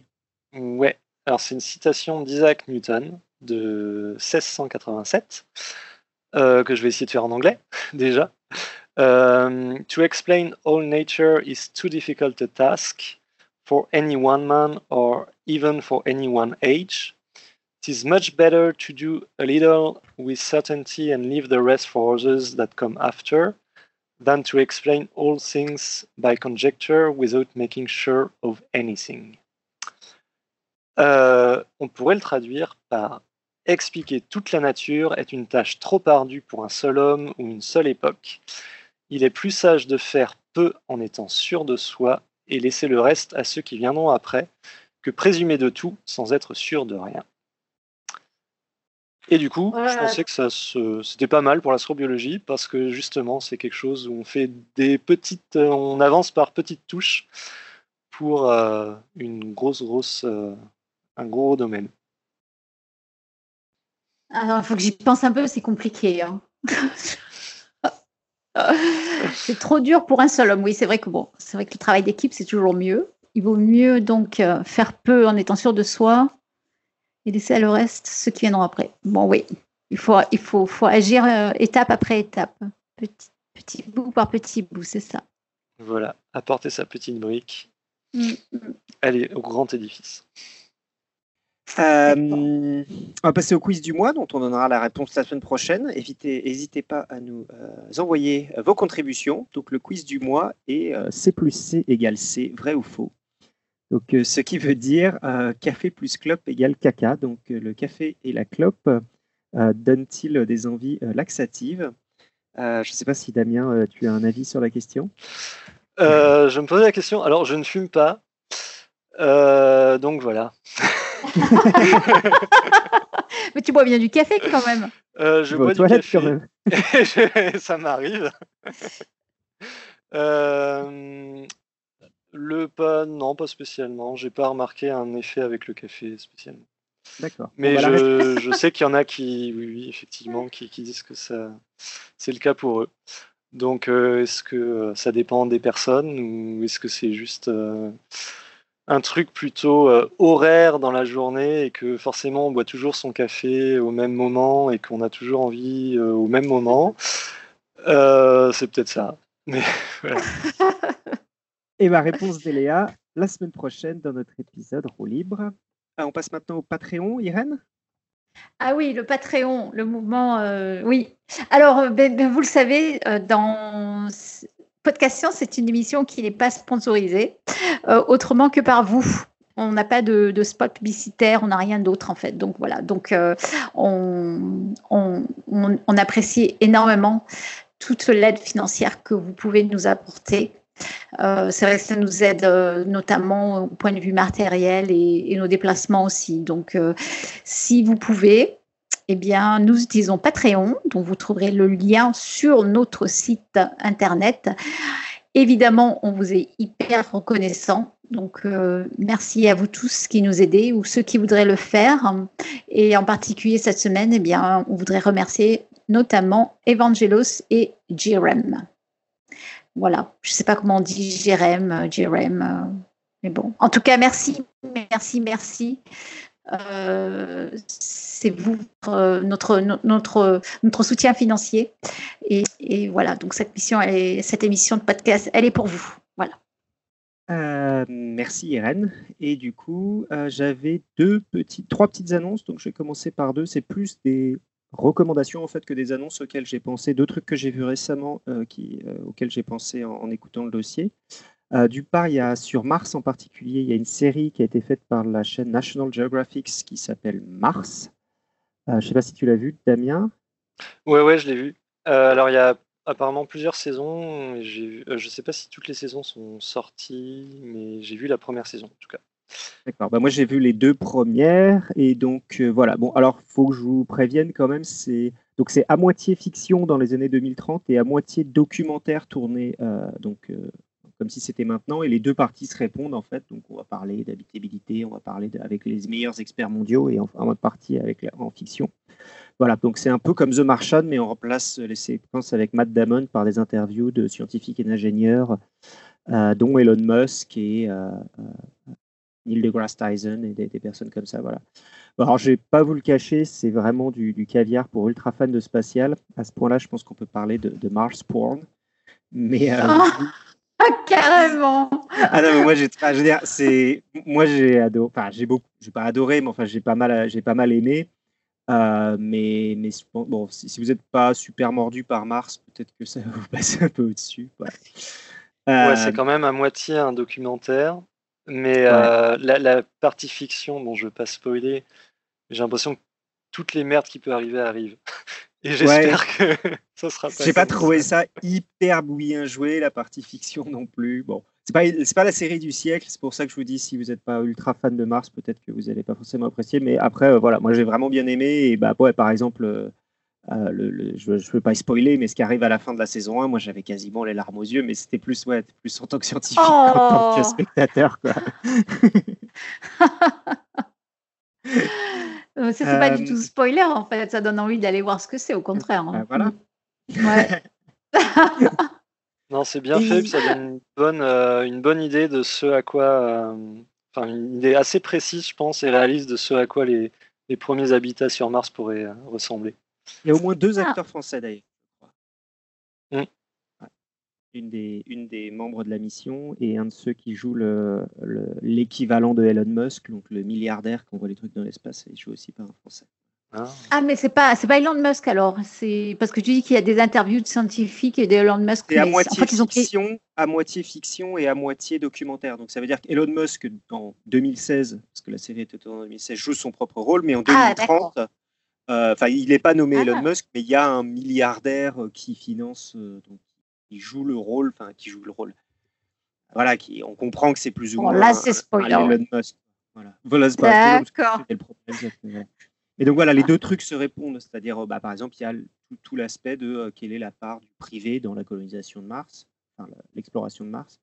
Euh, bah, ça, c'est des questions qui sont euh, dès à présent euh, envisagées avec Elon Musk, mais qui du coup euh, sont évoquées dans la série aussi. Quelle est la part publique, quelle est la part privée, ce genre de choses. Et une deuxième recommandation que je voulais faire qui rentre totalement là-dedans, c'est un podcast qui est fait par euh, le site d'information euh, Ouzbek Erika, qui ont des podcasts gratuits, et qui est un podcast qui s'appelle 300 milliards d'étoiles. 300 milliards d'étoiles est donc, le nombre d'étoiles que nous avons dans notre galaxie, ce qui donne une, une vague idée du nombre de potentielles planètes habitables de notre galaxie. Euh, et voilà, donc ils ont fait un podcast qui doit être de, je sais pas, une dizaine d'épisodes, euh, intégralement euh, orienté autour de ce problème de vie dans l'univers. Donc avec, ça va de, bah, plus ou moins ce qu'on a parlé ce soir. Donc il y a Michel Viseau qui est responsable de programme habité, je crois, pour le CNES en France, qui fait le premier épisode sur Mars. Mais après, il va y avoir des gens qui vont parler de Vénus. Euh, J'ai oublié son nom, Pierre. euh, ah, c'est l'ancien directeur de- du labo que je vais rejoindre l'année prochaine. Ah oui, c'est ça, son nom. Euh, euh, Pierre, bon, on l'appellera donc Pierre, qui parle de Vénus. Euh, et puis euh, même, il y a aussi des, euh, il y a Anne-Marie Lagrange qui va parler d'exoplanètes, donc qui est un peu la star de mon domaine en France. Et euh, donc voilà, que du beau monde. Euh, il y avait aussi là l'épisode que je viens d'écouter sur un linguiste qui parle de bah, quelles sont les, les idées qu'on a pour, euh, pour parler ou pour euh, avec des extraterrestres ou pour faire une langue qui soit compréhensible par des extraterrestres, ce genre de choses. Voilà.